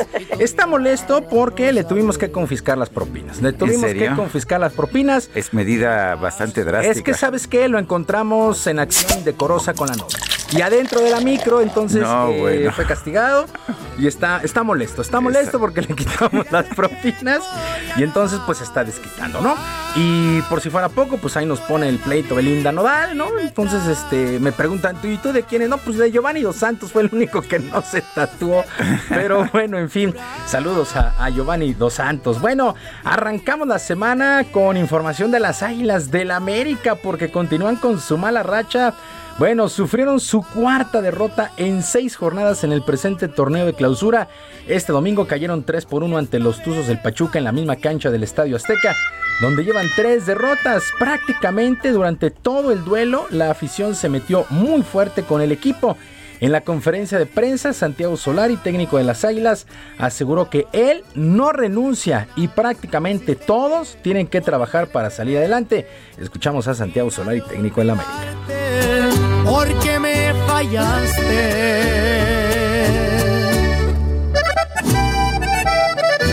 Y ahí nos vemos, mi reina. Cristian Nodal. Y los responsables de volver a la senda, de primero competir para después poder ganar, porque no se pueden invertir esos, esos dos elementos, eh, somos nosotros. Yo, en todo lo que corresponde a la parte técnico, táctica, de planificación, de, metodología eh, y de sostener el grupo, y los jugadores en su función de futbolistas, todos. Bueno, y el próximo sábado estarán enfrentando a los Pumas de la universidad en lo que han denominado el clásico capitalino. La verdad es que mucha, mucha preocupación en eh, el América por los resultados, pero también por la forma de jugar. La verdad es que eh, pues mal, mal, desde la defensa hasta la delantera. Bueno, en otros resultados, el Puebla venció 1 por 0 a Monterrey en esta jornada 6. Juárez y Santos empataron sin goles. También Ecaxa y Cholos empataron pero a un gol. El Querétaro le pegó 2 por 0 a Mazatlán. Los Tigres de la U de Nuevo León 2 por 1 sobre el San Luis. Y las Chivas perdieron de último minuto 2 por 1 ante los Esmeraldas de León. En la cancha del Estadio Nemesio 10, Cruz Azul le pasó por encima al Toluca 4 por 1. Juan Reynoso, entrenador de los cementeros, salió muy contento del estadio Nemesio 10 por la exhibición que dieron, pero sabe que falta mucho camino por recorrer en sus aspiraciones.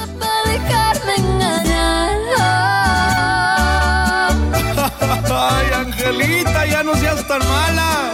Y usted no sea tan coqueto. Dios quiera clasificando la liguilla en el primer partido.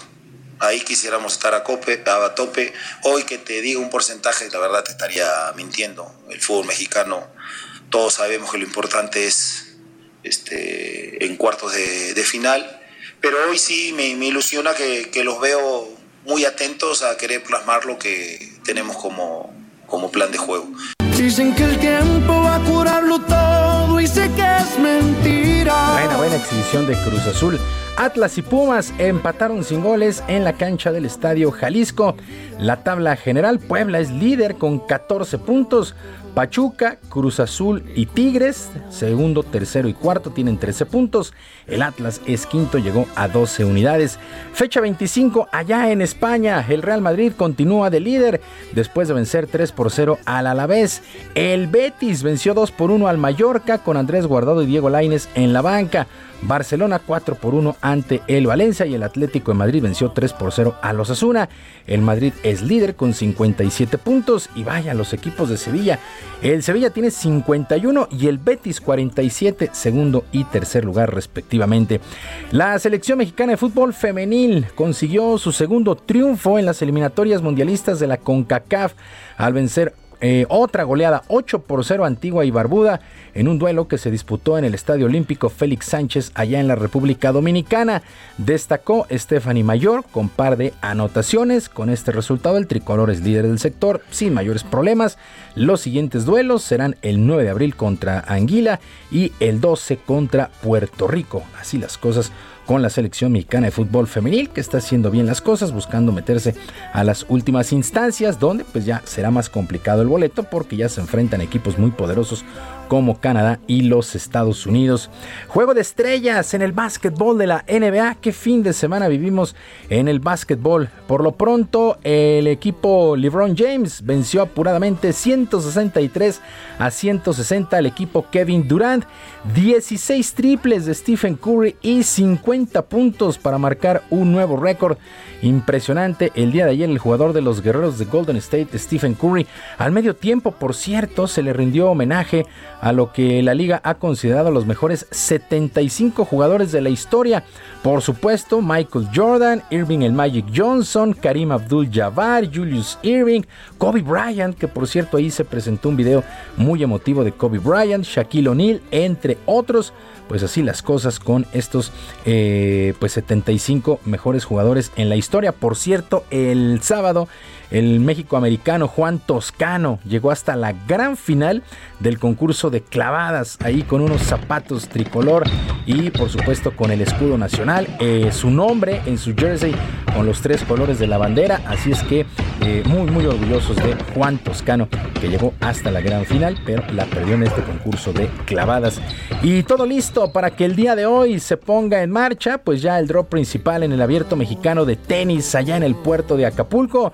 Por lo pronto, entre los duelos que más llaman la atención para el día de hoy, Fernando Verdasco, el español, estará enfrentando al estadounidense John Isner, otro estadounidense, Jason Brufsky, se medirá al alemán Alexander Zverev, el búlgaro Grigor Dimitrov contra Maxim Crisi, también de los Estados Unidos, pues ya arranca toda la actividad allá en Acapulco, ya es un hervidero, en verdad es un hervidero. Mañana Rafael Nadal que ha sido la locura. la lista de jugadores está impresionante. Seis de los mejores, eh, de los del top 10 están, están en Acapulco. Creo que en alguna ocasión tuvieron cinco de, del top 10 y ahora son seis de 10. Son seis de 10, es impresionante y la verdad es que sí pinta para ser un gran evento. Salta, me parece, como favorito Rafael Nadal, pero por muy poquito. Sobre Medvedev. Sobre Medvedev, sí. Va a ser que se encuentran en semifinales, tengo entendido. Eh, puede ser, sí, sí, van ganando hasta semifinales.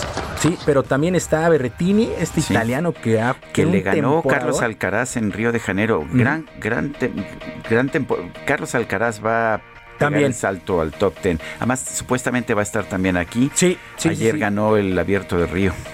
Es impresionante la lista, en verdad, impresionante. Tú ya cuentas las horas, ¿no? Yo, este, yo, el, a partir del miércoles, si sabes contar. Eh, no, a partir del jueves, eh, porque me voy el, el miércoles ya en la tarde. Está padrísimo eso, pero qué bueno, qué bueno a disfrutarlo, porque en verdad es un gran evento. Me parece el mejor 500 de toda la temporada. Así es que, eh, pues a disfrutar a partir del día de hoy. Tenis, tenis allá en Acapulco. Sergio Lupita, amigos del auditorio, la información deportiva. Les recuerdo mis vías de comunicación información, redes sociales. En Twitter estoy en arroba jromerohb, en arroba jromerohb, además de nuestro canal de YouTube, Barrio Deportivo, Barrio Deportivo en YouTube de lunes a viernes a las 7 de la noche con mucha, mucha información y por supuesto mucha diversión. Yo les deseo que tengan una extraordinaria semana y que sea un gran.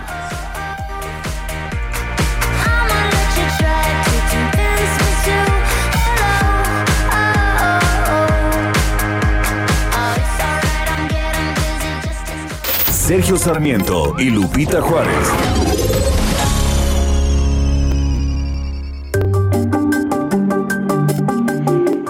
Y ya está listo Mariano Riva Palacio que nos va a platicar esta mañana del agotamiento. ¿Le suena? ¿Le, le suena el tema? Ah, Estrés, problemas de salud A mí no me suena, pero ya estoy hasta el gorro, ya no me puedo levantar, como dice Mecano. Ay, ay, ay, a lo mejor, a lo mejor es el costo de la pandemia. Mariano Riva Palacio, ¿cómo estás? Buenos días. Y sí, vaya que sí es el costo de la pandemia. Querido Sergio Lupita, muy buenos días, amigos del Heraldo Radio. Yo sé que también ya estamos cansados de este tema, pero cada vez, Sergio Lupita, amigos, salen más datos interesantes que precisamente esta mañana voy a compartir con todos ustedes. ¿Sabían que el 84% de los empleadores identifican el estrés al agotamiento y a los problemas de salud mental derivados de la pandemia, pues como los principales retos para la fuerza laboral, además de estilos de vida poco saludables, incluso también han detectado que un 57% manifiesta falta de interacción social y otro 57% muestra una caída en la productividad laboral. Estos datos los revela la encuesta Tendencias de Beneficios 2021 elaborada por Willis Towers Watson, que es una organización de soluciones analíticas. Otro dato interesante, Sergio, es que a nivel mundial el costo de la pandemia alcanzó al 73% de los empleadores, quienes han tenido que reestructurar su estrategia, su estrategia de beneficios también en lo relacionado pues con la diversidad, la equidad y la inclusión, así como el aumento en el trabajo remoto. Al respecto, el 54% de los empleadores a nivel mundial y más de 6 de cada 10 en América Latina considera que el aumento del trabajo remoto ha sido una influencia importante para este cambio por el respaldo del modelo híbrido, trabajar en casa y trabajar desde la oficina. Esta encuesta fue realizada en mayo y junio del año pasado entre 3.642 empresas que representan a 14 millones de empleados más de 2 millones en Latinoamérica. Para los expertos, el bienestar emocional resultó ser el área más débil y el bienestar físico el más fuerte. Es decir, la gente le pone más interés al bienestar físico que al bienestar emocional. Por eso ya empezaron a tomar cartas en el asunto. Por lo tanto, el primero, o sea, el bienestar mental, es la principal prioridad de bienestar a nivel mundial en todas las regiones del planeta. Y aquí viene un dato muy importante y revelador, Sergio Lupita, que voy a compartir con ustedes. Para los próximos dos años, el 73% de los empleadores planea aumentar su apoyo a la salud mental de los empleados. El 68% lo hará para mejorar la salud y casi la mitad, es decir, el 48% de los empleadores tomará medidas para mejorar los servicios médicos en línea y planificará más acciones de este tipo. En ese mismo periodo de dos años, Lupita, es decir, para el año 2024, el 82% de los empleadores buscará que sus trabajadores entiendan mejor los beneficios y los aprecien más mediante un mejor uso de la tecnología, el apoyo de los gerentes y una mejor comunicación entre empleados, aspecto por el cual el 72% buscará mejorar sus capacidades de análisis de datos, especialmente a, través de actividades de escucha, incluyendo encuestas y grupos de discusión en las empresas. Resumiendo, Sergio Lupita, y para terminar Bienestar H, en los próximos dos años el tema de la salud mental será considerada ya, según esta encuesta a nivel mundial, parte de las prestaciones que darán muchas o miles de empresas en todo el mundo, precisamente a raíz de la pandemia, para evitar que los empleados, los trabajadores, tengan problemas de ansiedad, de cansancio y de estrés por el trabajo, por la situación del mundo y por la pandemia y por la llegada de tanto virus que está atacando a nuestro planeta. Así que Sergio Lupita, pues ahí están los datos que dan a conocer estas, estas empresas y quería esta mañana compartirlas con ustedes aquí en Bienestar H. Sergio Lupita, iniciamos así la semana. Muchas gracias, Mariano. Muy buenos días. Muy buenos días, Lupita. Una investigación de México Evalúa reveló que 23 de las 32 entidades del país han aplicado un mayor cobro del refrendo y otros derechos vehiculares. Laura Quintero nos tiene la información. Adelante, Laura. Gracias, Sergio. Buenos días, Lupita. Eh, así es, Sergio. Eh, pues lo que estamos viendo es que desde 2012 el gobierno federal delegó a los estados pues la responsabilidad de cobrar la tenencia pero como sabemos, muchos han utilizado este impuesto como pues una cuestión política y la mayoría de los estados han dejado de cobrarlo o el cobro es bastante ineficiente. Sin embargo, ante esta idea de que no se cobra un impuesto pues a, a tener un auto, se han implementado otros impuestos como es el reemplacamiento o el refrendo vehicular y lo que vemos es que están compensando la caída por la pérdida recaudatoria de tenencia. Sin embargo, eh, pues no se compensa eh, lo que la tendencia histórica que había tenido hasta ese momento. De acuerdo con México Evalúa, y esto es algo bien interesante, es que los impuestos vehiculares que se están implementando están aparentemente exentos de ese costo político. Sin embargo, eh, pues a diferencia de la tenencia, que es un impuesto progresivo, o sea que en realidad toma en cuenta el valor del auto para fijar el costo del impuesto a cobrar, eh, tanto el reemplacamiento como el refrendo, pues son iguales para cualquier persona. Si tengas un, vehículo que cuesta 50 mil, 35 mil pesos, pues te van a cobrar lo mismo para alguien que tenga un vehículo de más de 500 mil pesos. Entonces, aquí hay una disparidad. Sin embargo, los estados están, estados y municipios están implementando este cobro que les está sirviendo para minorar la caída que han tenido por el ingreso de tenencia sin embargo, pues existen estas como desigualdades y finalmente habla de la ineficiencia del cobro que tienen tanto los estados y los municipios y la dependencia a los recursos federales que cada vez son más escasos y que finalmente está presionando las finanzas locales. Este es mi reporte, Sergio y Lupita. Muy bien, gracias Laura Quintero por esta información. Gracias a ti, Sergio. Buen día. Son las 9 de la mañana con 23 minutos, 9 con 23. Les recuerdo nuestro número de WhatsApp para que nos haga llegar sus comentarios, sus uh, opiniones. el número es el 55 20 10 96 47. Repito, 55 20 10 96 47. Regresamos en un momento más. Cuando se trata de dos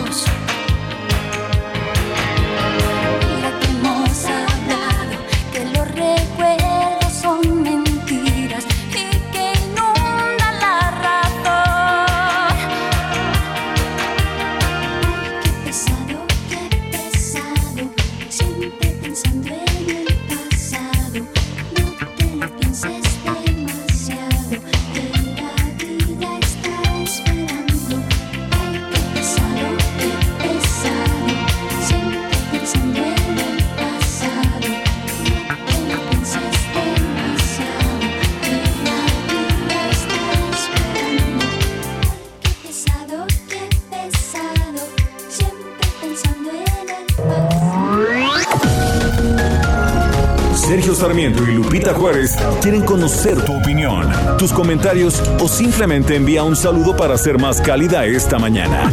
Envía tus mensajes al WhatsApp 5520 109647.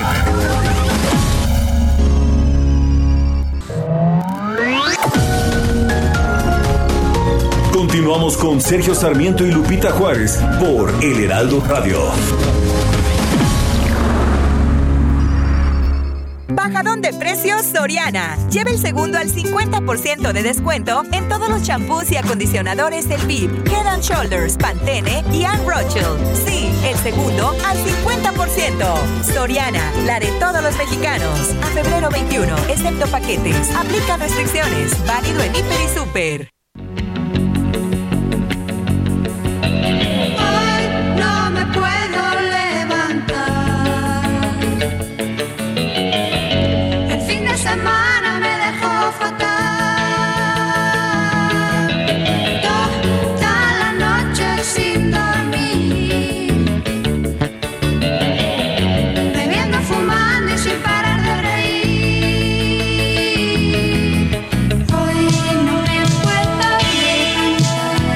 Guadalupe, no te lo quería decir, pero así me sentí hoy a las 5 de la mañana que sonó mi despertador.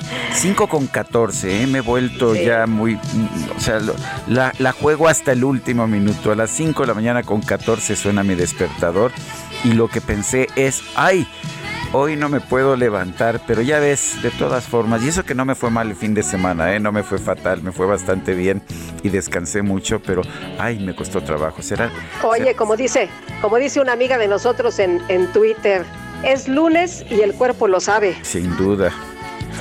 Seguimos escuchando a Mecano, esta canción Hoy no me puedo levantar, pues una de, de muchas que se han quedado grabadas en nuestra memoria. Así le pusieron al, musical, ¿verdad? Sí, así le pusieron al musical, estaba buenísimo. Y la verdad que este era uno de los temas, híjole, bueno, todos, ¿verdad? Es que, es que no hay ni a cuál irle, porque todos eran buenísimos, pero este era uno de los más socorridos, de los que más cantábamos, por supuesto. Y vámonos a los mensajes esta mañana. Nos dice José Rodríguez, si la pareja de López no sabe qué es conflicto de intereses, no tiene caso explicárselo. No lo va a entender jamás. Dice, eh, a propósito, mucha gente no sabe que es un conflicto de interés, piensa que es un acto de corrupción. Un conflicto de interés es una situación que te obliga a tomar ciertas medidas para evitar actos de corrupción. Conflicto de interés es que estás en una posición en que se puede influir eh, sobre una decisión. Eh, dice otra persona, Carlos Luque, buenos días desde Guanajuato, el mejor noticiero de la radio, y muchas gracias por su valentía para darnos objetivamente su valiosa opinión sobre la realidad nacional al margen de las presiones actuales que se dan contra los comunicadores. Gracias, don Carlos Luque. Amy Shehoa dice, y ahora que la Auditoría Superior ya evidenció que el gobierno no sabe manejar el dinero, ¿qué sigue? Decir que mienten y cerrarlos. Saludos cariñosos. Son las 9 de la mañana con 33 minutos. Vamos. ¿Qué tal amigos del Heraldo Radio? Si quieres comprar nuevos muebles, Citibanamex te trae una promoción que no debes dejar pasar. Hasta el 28 de febrero podrás disfrutar de un 20% de descuento en West Elm y Pottery Barn con tus tarjetas Citibanamex y además hasta 15% de descuento en Williams Sonoma, Pottery Barn Teen y Pottery Barn Kids al pagar a meses sin intereses con tarjetas de crédito Citibanamex. Citibanamex. Aprovechala. Condiciones en citibanamex.com diagonal promociones. Vigencia el 28 de febrero de 2022. Regresamos con ustedes, Sergio Sarmiento y Lupita Juárez. Gracias a Mónica Reyes y y bueno, ¿ya, ¿ya viste cómo me atropella el DJ Kike, mi querida Guadalupe? No, bueno, no, no hay forma. Se ve que se ve que le dolió lo de lo de que Julio Romero le confiscó las propinas al cacharpo, pero bueno, vamos, vamos con otros temas. Vamos con otros temas eh, también eh, relevantes, Sergio. Estamos atentos del asunto internacional, este que pues no se ha terminado de, definir si hay una mesa de diálogo o, qué es lo que va a pasar. El presidente de los Estados Unidos, Joe Biden, ha accedido a reunirse con su homólogo ruso, Vladimir Putin, siempre y cuando ese país se abstenga de efectuar lo que funcionarios de Estados Unidos creen es una inminente invasión de Ucrania. Esto se celebró mucho el día de ayer. Se dijo que lo había propiciado el presidente francés eh, Manuel Macron, pero vamos a platicar con Beata Boina, internacionalista, profesora del Tecnológico de Monterrey, columnista aquí en esta casa, en el Heraldo de México. Y Beata, ¿cómo ves eh, cómo se han movido las cosas en las últimas horas y, y cómo ves la situación? ¿Puede salirse por la vía diplomática o de plano ya no tiene salida de esta forma? Buenos días, eh, Lupita, Sergio, un gusto saludarles. mira, pues yo diría con, eh, con claridad de que siempre y cuando Putin no invada Ucrania, pues la vía diplomática eh, es una opción y es una posibilidad y es lo que apuesta básicamente el Occidente en sus relaciones con Rusia en esos momentos, al mismo tiempo pues fortaleciendo eh, digamos el flanco oriental de la Alianza Atlántica. Efectivamente, este, ayer recibimos la, información, la noticia procedente del presidente Macron, quien habló con Putin y con Biden de que los dos han acordado eh, sobre el principio de organizar una cumbre eh, en el futuro de los dos líderes para hablar sobre temas de seguridad y eh, temas relacionados con cuestiones estratégicas en Europa. Ahora bien, hoy por la mañana el presidente Putin y sus representantes han dicho que quizás sería una noticia un tanto prematura. Entonces, Eh, la verdad es que hay elementos que nos, em, que nos mm, dirigen hacia esa opción diplomática, pero hay muchos otros elementos eh, que nos indican que la situación sigue muy, muy tensa y podríamos decir que casi estamos al borde de una confrontación militar, eh, de una intervención militar de Rusia hacia Ucrania. Y en ese contexto yo creo que vale la pena resaltar aquí que justamente hoy se celebró el Consejo de Seguridad eh, que convocó el presidente de Rusia, Putin, un Consejo de Seguridad televisado en la televisión rusa, en el cual pues varios obviamente representantes de las instituciones gubernamentales y el presidente Rus, eh, Putin sobre todo habló sobre el tema, el problema, mencionando que está considerando seriamente reconocer la independencia de las dos regiones, Lugansk y Donetsk, que han declarado su independencia en el año 2014, pero pertenecen a Ucrania, o sea, son regiones especialmente en disputa en la parte de Ucrania oriental.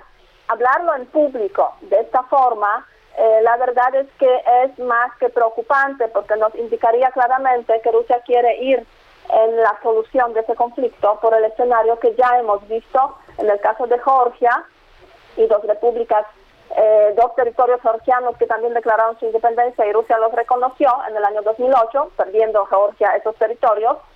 Y eh, el caso también de Crimea, que también igualmente en 2014 intervención en Crimea Crimea hace un referéndum, eh, declara su independencia, Rusia la reconoce y después la anexa en el territorio de, Rusia.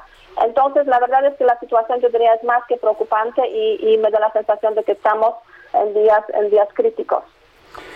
Eh, ¿Crees que, vaya a haber una guerra? Eh, hemos, eh, de hecho, vimos esta, esta mañana que el gobierno de Rusia señalaba que había matado a cinco soldados ucranianos que presuntamente habrían cruzado la frontera en dos vehículos militares. ¿Tú crees que estemos llegando a una situación en que la, la guerra se vuelva inevitable?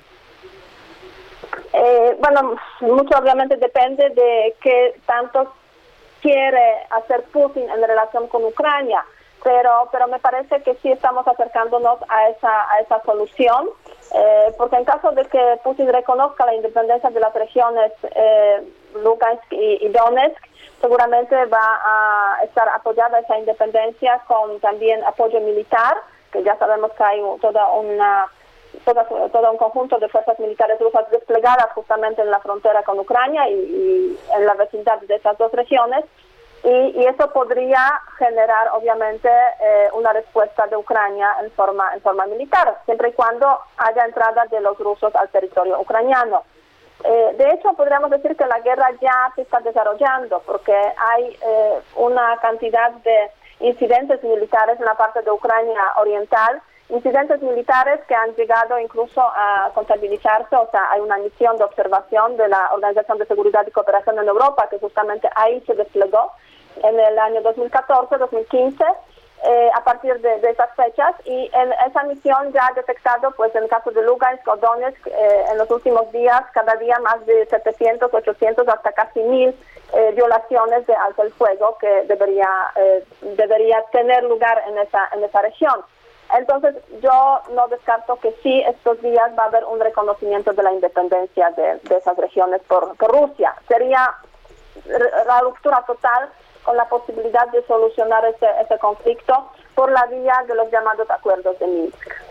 Ahora, por lo pronto se puede eh, pensar que es un respiro este anuncio que se ha hecho de que se van a reunir este jueves en Ginebra para continuar con las negociaciones eh, los diplomáticos eh, Sergei Lavrov y Anthony Blinken. Esto, esto puede ser un respiro para el mundo, ¿no?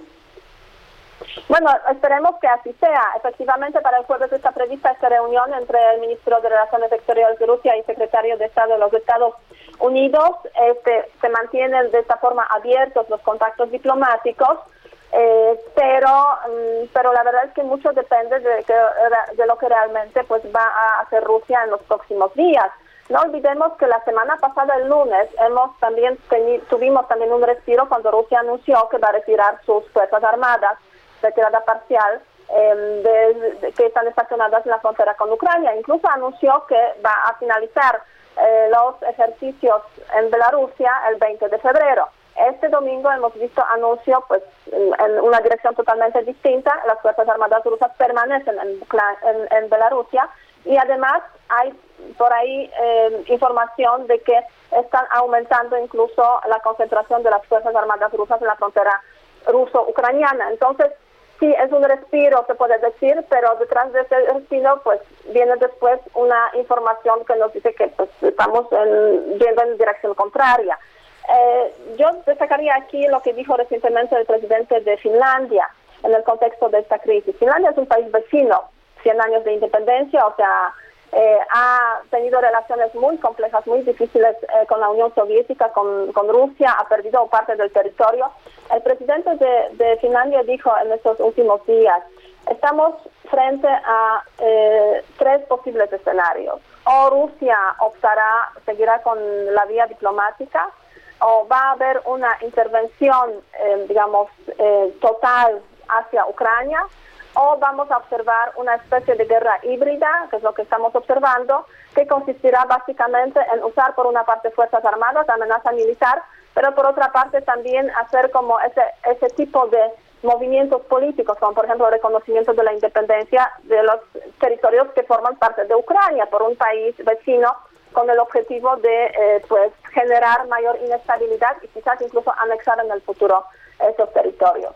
Eh, y son se puede decir, dos pasos o tres pasos hacia eh, la radicalización del conflicto y un paso atrás para enseñar que está más tranquila la cosa. Entonces, muy bien. es muy desgastante esa estrategia, la verdad. Sí, como no. Beata, muchas gracias. Como siempre, muy buenos días. Muchísimas gracias. Hasta luego. Son las 9 con 43 minutos. Las autoridades de Estados Unidos levantaron el viernes pasado la suspensión del programa de inspección de aguacates en Michoacán. Esto permite que se reactiven las exportaciones. Armando López Orduña es director general de la Asociación de Productores y Empacadores de Exportadores de Aguacate de México. Don Armando López Orduña, cuéntenos eh, qué tipo de acuerdo se logró con las autoridades de Estados Unidos y cómo se van a llevar a cabo estas inspecciones. Sí, Sergio, buenos días. Pues mira, básicamente el pasado viernes tuvimos la buena noticia de que fue aceptada la propuesta que hicimos conjuntamente con el gobierno de Michoacán, gobernador Ramírez Bedoya, y los cuerpos de seguridad que van desde el municipal, estatal y federal a la propuesta que hicimos a la Embajada de Estados Unidos en prever la protección de los oficiales que en toda la zona aguacatera de Michoacán, 43 municipios, andan sobre 73 oficiales para certificación de huertas, más, más aparte la presencia en los empaques para garantizar las exportaciones a Estados Unidos. Esto fue bien recibido y después de que fue la suspensión el viernes 11, el pasado viernes 18 reactivamos. Es decir, que ya todo está operando de manera normal.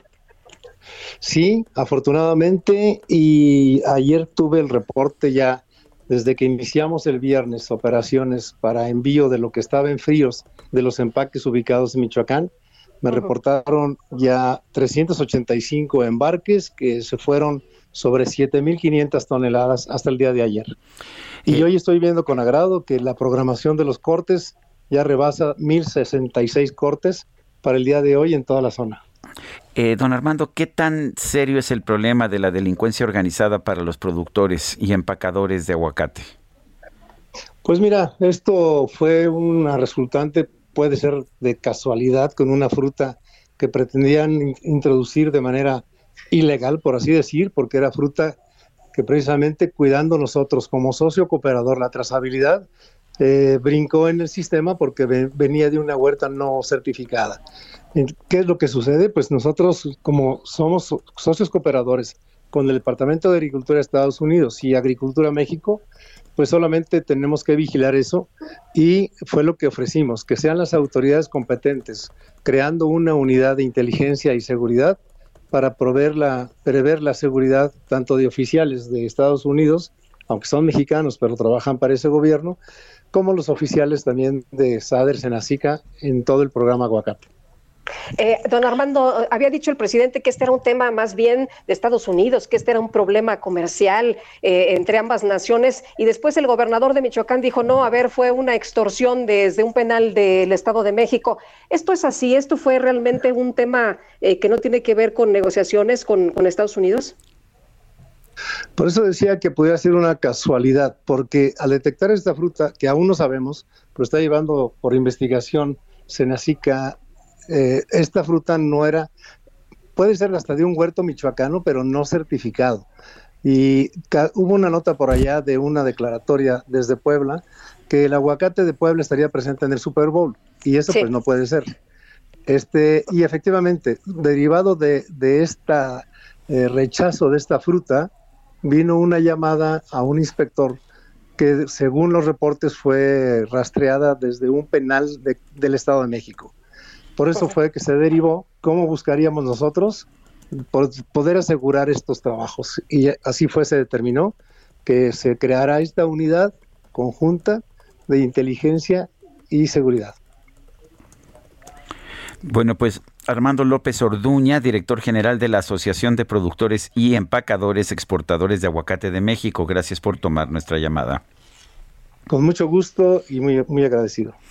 Gracias, buenos días. Son las 9 de la mañana con 47 minutos. Bajadón de precios Soriana. Aprovecha hasta un 70% de descuento en ropa de invierno y calefactores. Y toda la ropa interior Fruit of the Loom, Hanes y toda la calcetería al 25% de descuento. Soriana, la de todos los mexicanos. A febrero 21. Aplica restricciones. Válido en Hiper y Super. Vamos a un resumen de la información más importante que se ha generado en este lunes 21 de febrero.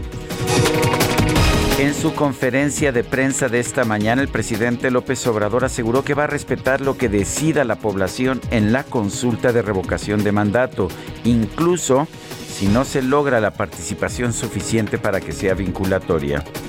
Si yo no tengo la mayoría, me voy, dejo la presidencia. Aún cuando la constitución establece de que para que sea válida la consulta o tenga carácter vinculatorio, se necesita que participe el 40% de la población empadronada o ciudadanos. Si no participe el 40%, pero yo pierdo, la gente dice que se vaya, me voy Ahora, lo ideal sería que participáramos todos, todos, todos los ciudadanos.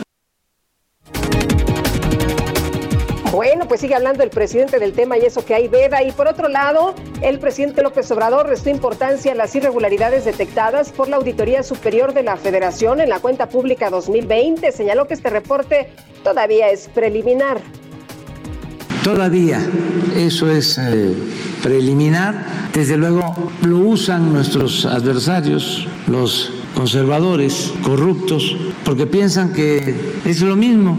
No, ya no opera hablando en lenguaje de seguridad y en la delincuencia de cuello blanco, porque aquí estamos hablando de la llamada delincuencia organizada, ¿no? Pero antes operaba el chupacabras, el diablo, Don X, etcétera, etcétera, etcétera, ¿no? Con impunidad. Ahora ya no, no somos iguales. En este espacio, el auditor superior de la Federación, David Colmenares, reconoció que aún es posible aclarar los presuntos sobrecostos que ha tenido la refinería de Dos Bocas. En este caso, lo que dice el ingeniero Rocío Nale tiene razón. E, ella particularmente recibía a nuestros grupos auditores ahí en Dos Bocas y se fueron aclarando. Tan es así que lo que mencionaba ahorita con Sergio, lo que tenemos pendiente de aclaración son 59 millones de pesos, que son pliegos de observaciones o solicitudes de aclaración, que viene siendo el 0.2% de la muestra auditada. O sea, realmente si hay posibilidades de aclaración. El diputado Pablo Angulo Briceño, presidente de la Comisión de Vigilancia de la Auditoría Superior de la Federación, aseguró ah, que el Poder Legislativo va a dar seguimiento a todos los casos de funcionarios señalados por presuntas irregularidades en la cuenta pública del 2020. Lo hemos dicho eh, ayer durante la entrega en presencia del Auditor Superior de la Federación en la Comisión de Vigilancia estaremos muy atentos a que efectivamente si hubiera algún caso de corrupción, si derivado de los 30 días que tienen las autoridades responsables para solventar dichas observaciones, se generaran pliegos y de esos pliegos derivaran investigaciones donde presuntamente vincularan a servidores públicos con actos de corrupción. Por supuesto que en la Comisión de Vigilancia de la Auditoría Superior de la Federación estaremos atentos a que se cabo medidas resarcitorias, denuncias penales y en, y en su caso los responsables devuelvan a la nación lo que es de todos los mexicanos. No puede seguir habiendo corrupción en un país donde hoy uno de los principales reclamos de las y los mexicanos es que se termine la corrupción.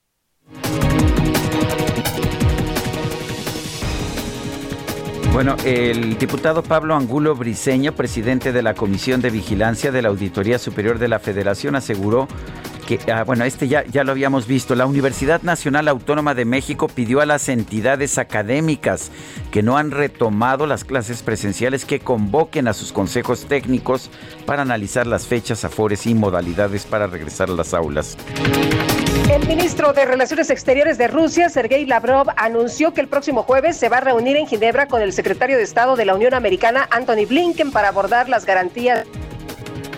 Cristiano Dal ya lo confirmó, él mismo lo dijo que todo se acabó, lo que me imagino con la seguro Nodal. Bueno, y luego de que se dio a conocer el rompimiento de Belinda y Cristian Nodal en redes sociales, surgieron muchos memes al respecto. Por ello, el cantante mexicano Mr. Cumbia utilizó todas esas imágenes para ponerlas en el video oficial de su nueva canción titulada La cumbia de Belinda y Nodal. Ya tronaron cuya letra habla sobre las supuestas diferencias que llevaron a la separación de la pareja.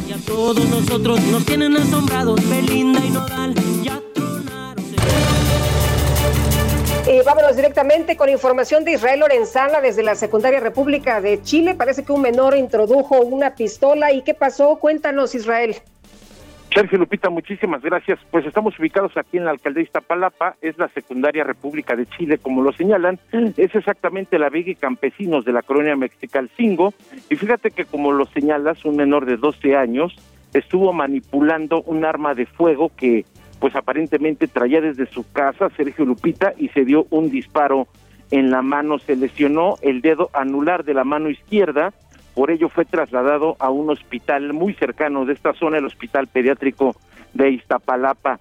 Según eh, las versiones, el director del plantel ha señalado que el alumno se encontraba en el laboratorio y alrededor de las ocho con diez de la mañana se escuchó un disparo. Y bueno, pues los alumnos le hacen mención que el menor pues estaba manipulando un arma de fuego, se dio el disparo en el anular y bueno, pues esto por supuesto preocupó a las autoridades y movilizó a los servicios de emergencia. Ya para estos momentos ya ha sido trasladado, está siendo atendido en el Hospital Pediátrico de Iztapalapa. Esta lesión no pone en riesgo su vida, lo que sí muchos padres de familia han llegado hasta esta escuela, Sergio Lupita, pues para cerciorarse de que sus hijos estén bien. Esto ocurrió exactamente, como les decía, en el laboratorio alrededor de las ocho o diez de la mañana. Llegaron elementos de la Secretaría de Seguridad Ciudadana, tomaron conocimiento. También hasta este lugar llegó el padre de este menor, el señor Eleuterio, quien por supuesto pues estará rindiendo declaración para deslindar responsabilidades. Pues Sergio Lupita, es lo que ocurre en estos momentos aquí a las afueras de la Secundaria República de Chile, en la alcaldía Iztapalapa. Muchas gracias, Israel. Muy buenos días. Hasta luego. Se nos acabó el tiempo, Guadalupe. Vámonos entonces, que la pasen todos muy bien. Buena semana. Hasta mañana a las 7 de la mañana. Gracias de todo corazón. De alfombra están los. Heraldo Media Group presentó Sergio Sarmiento y Lupita Juárez por El Heraldo Radio.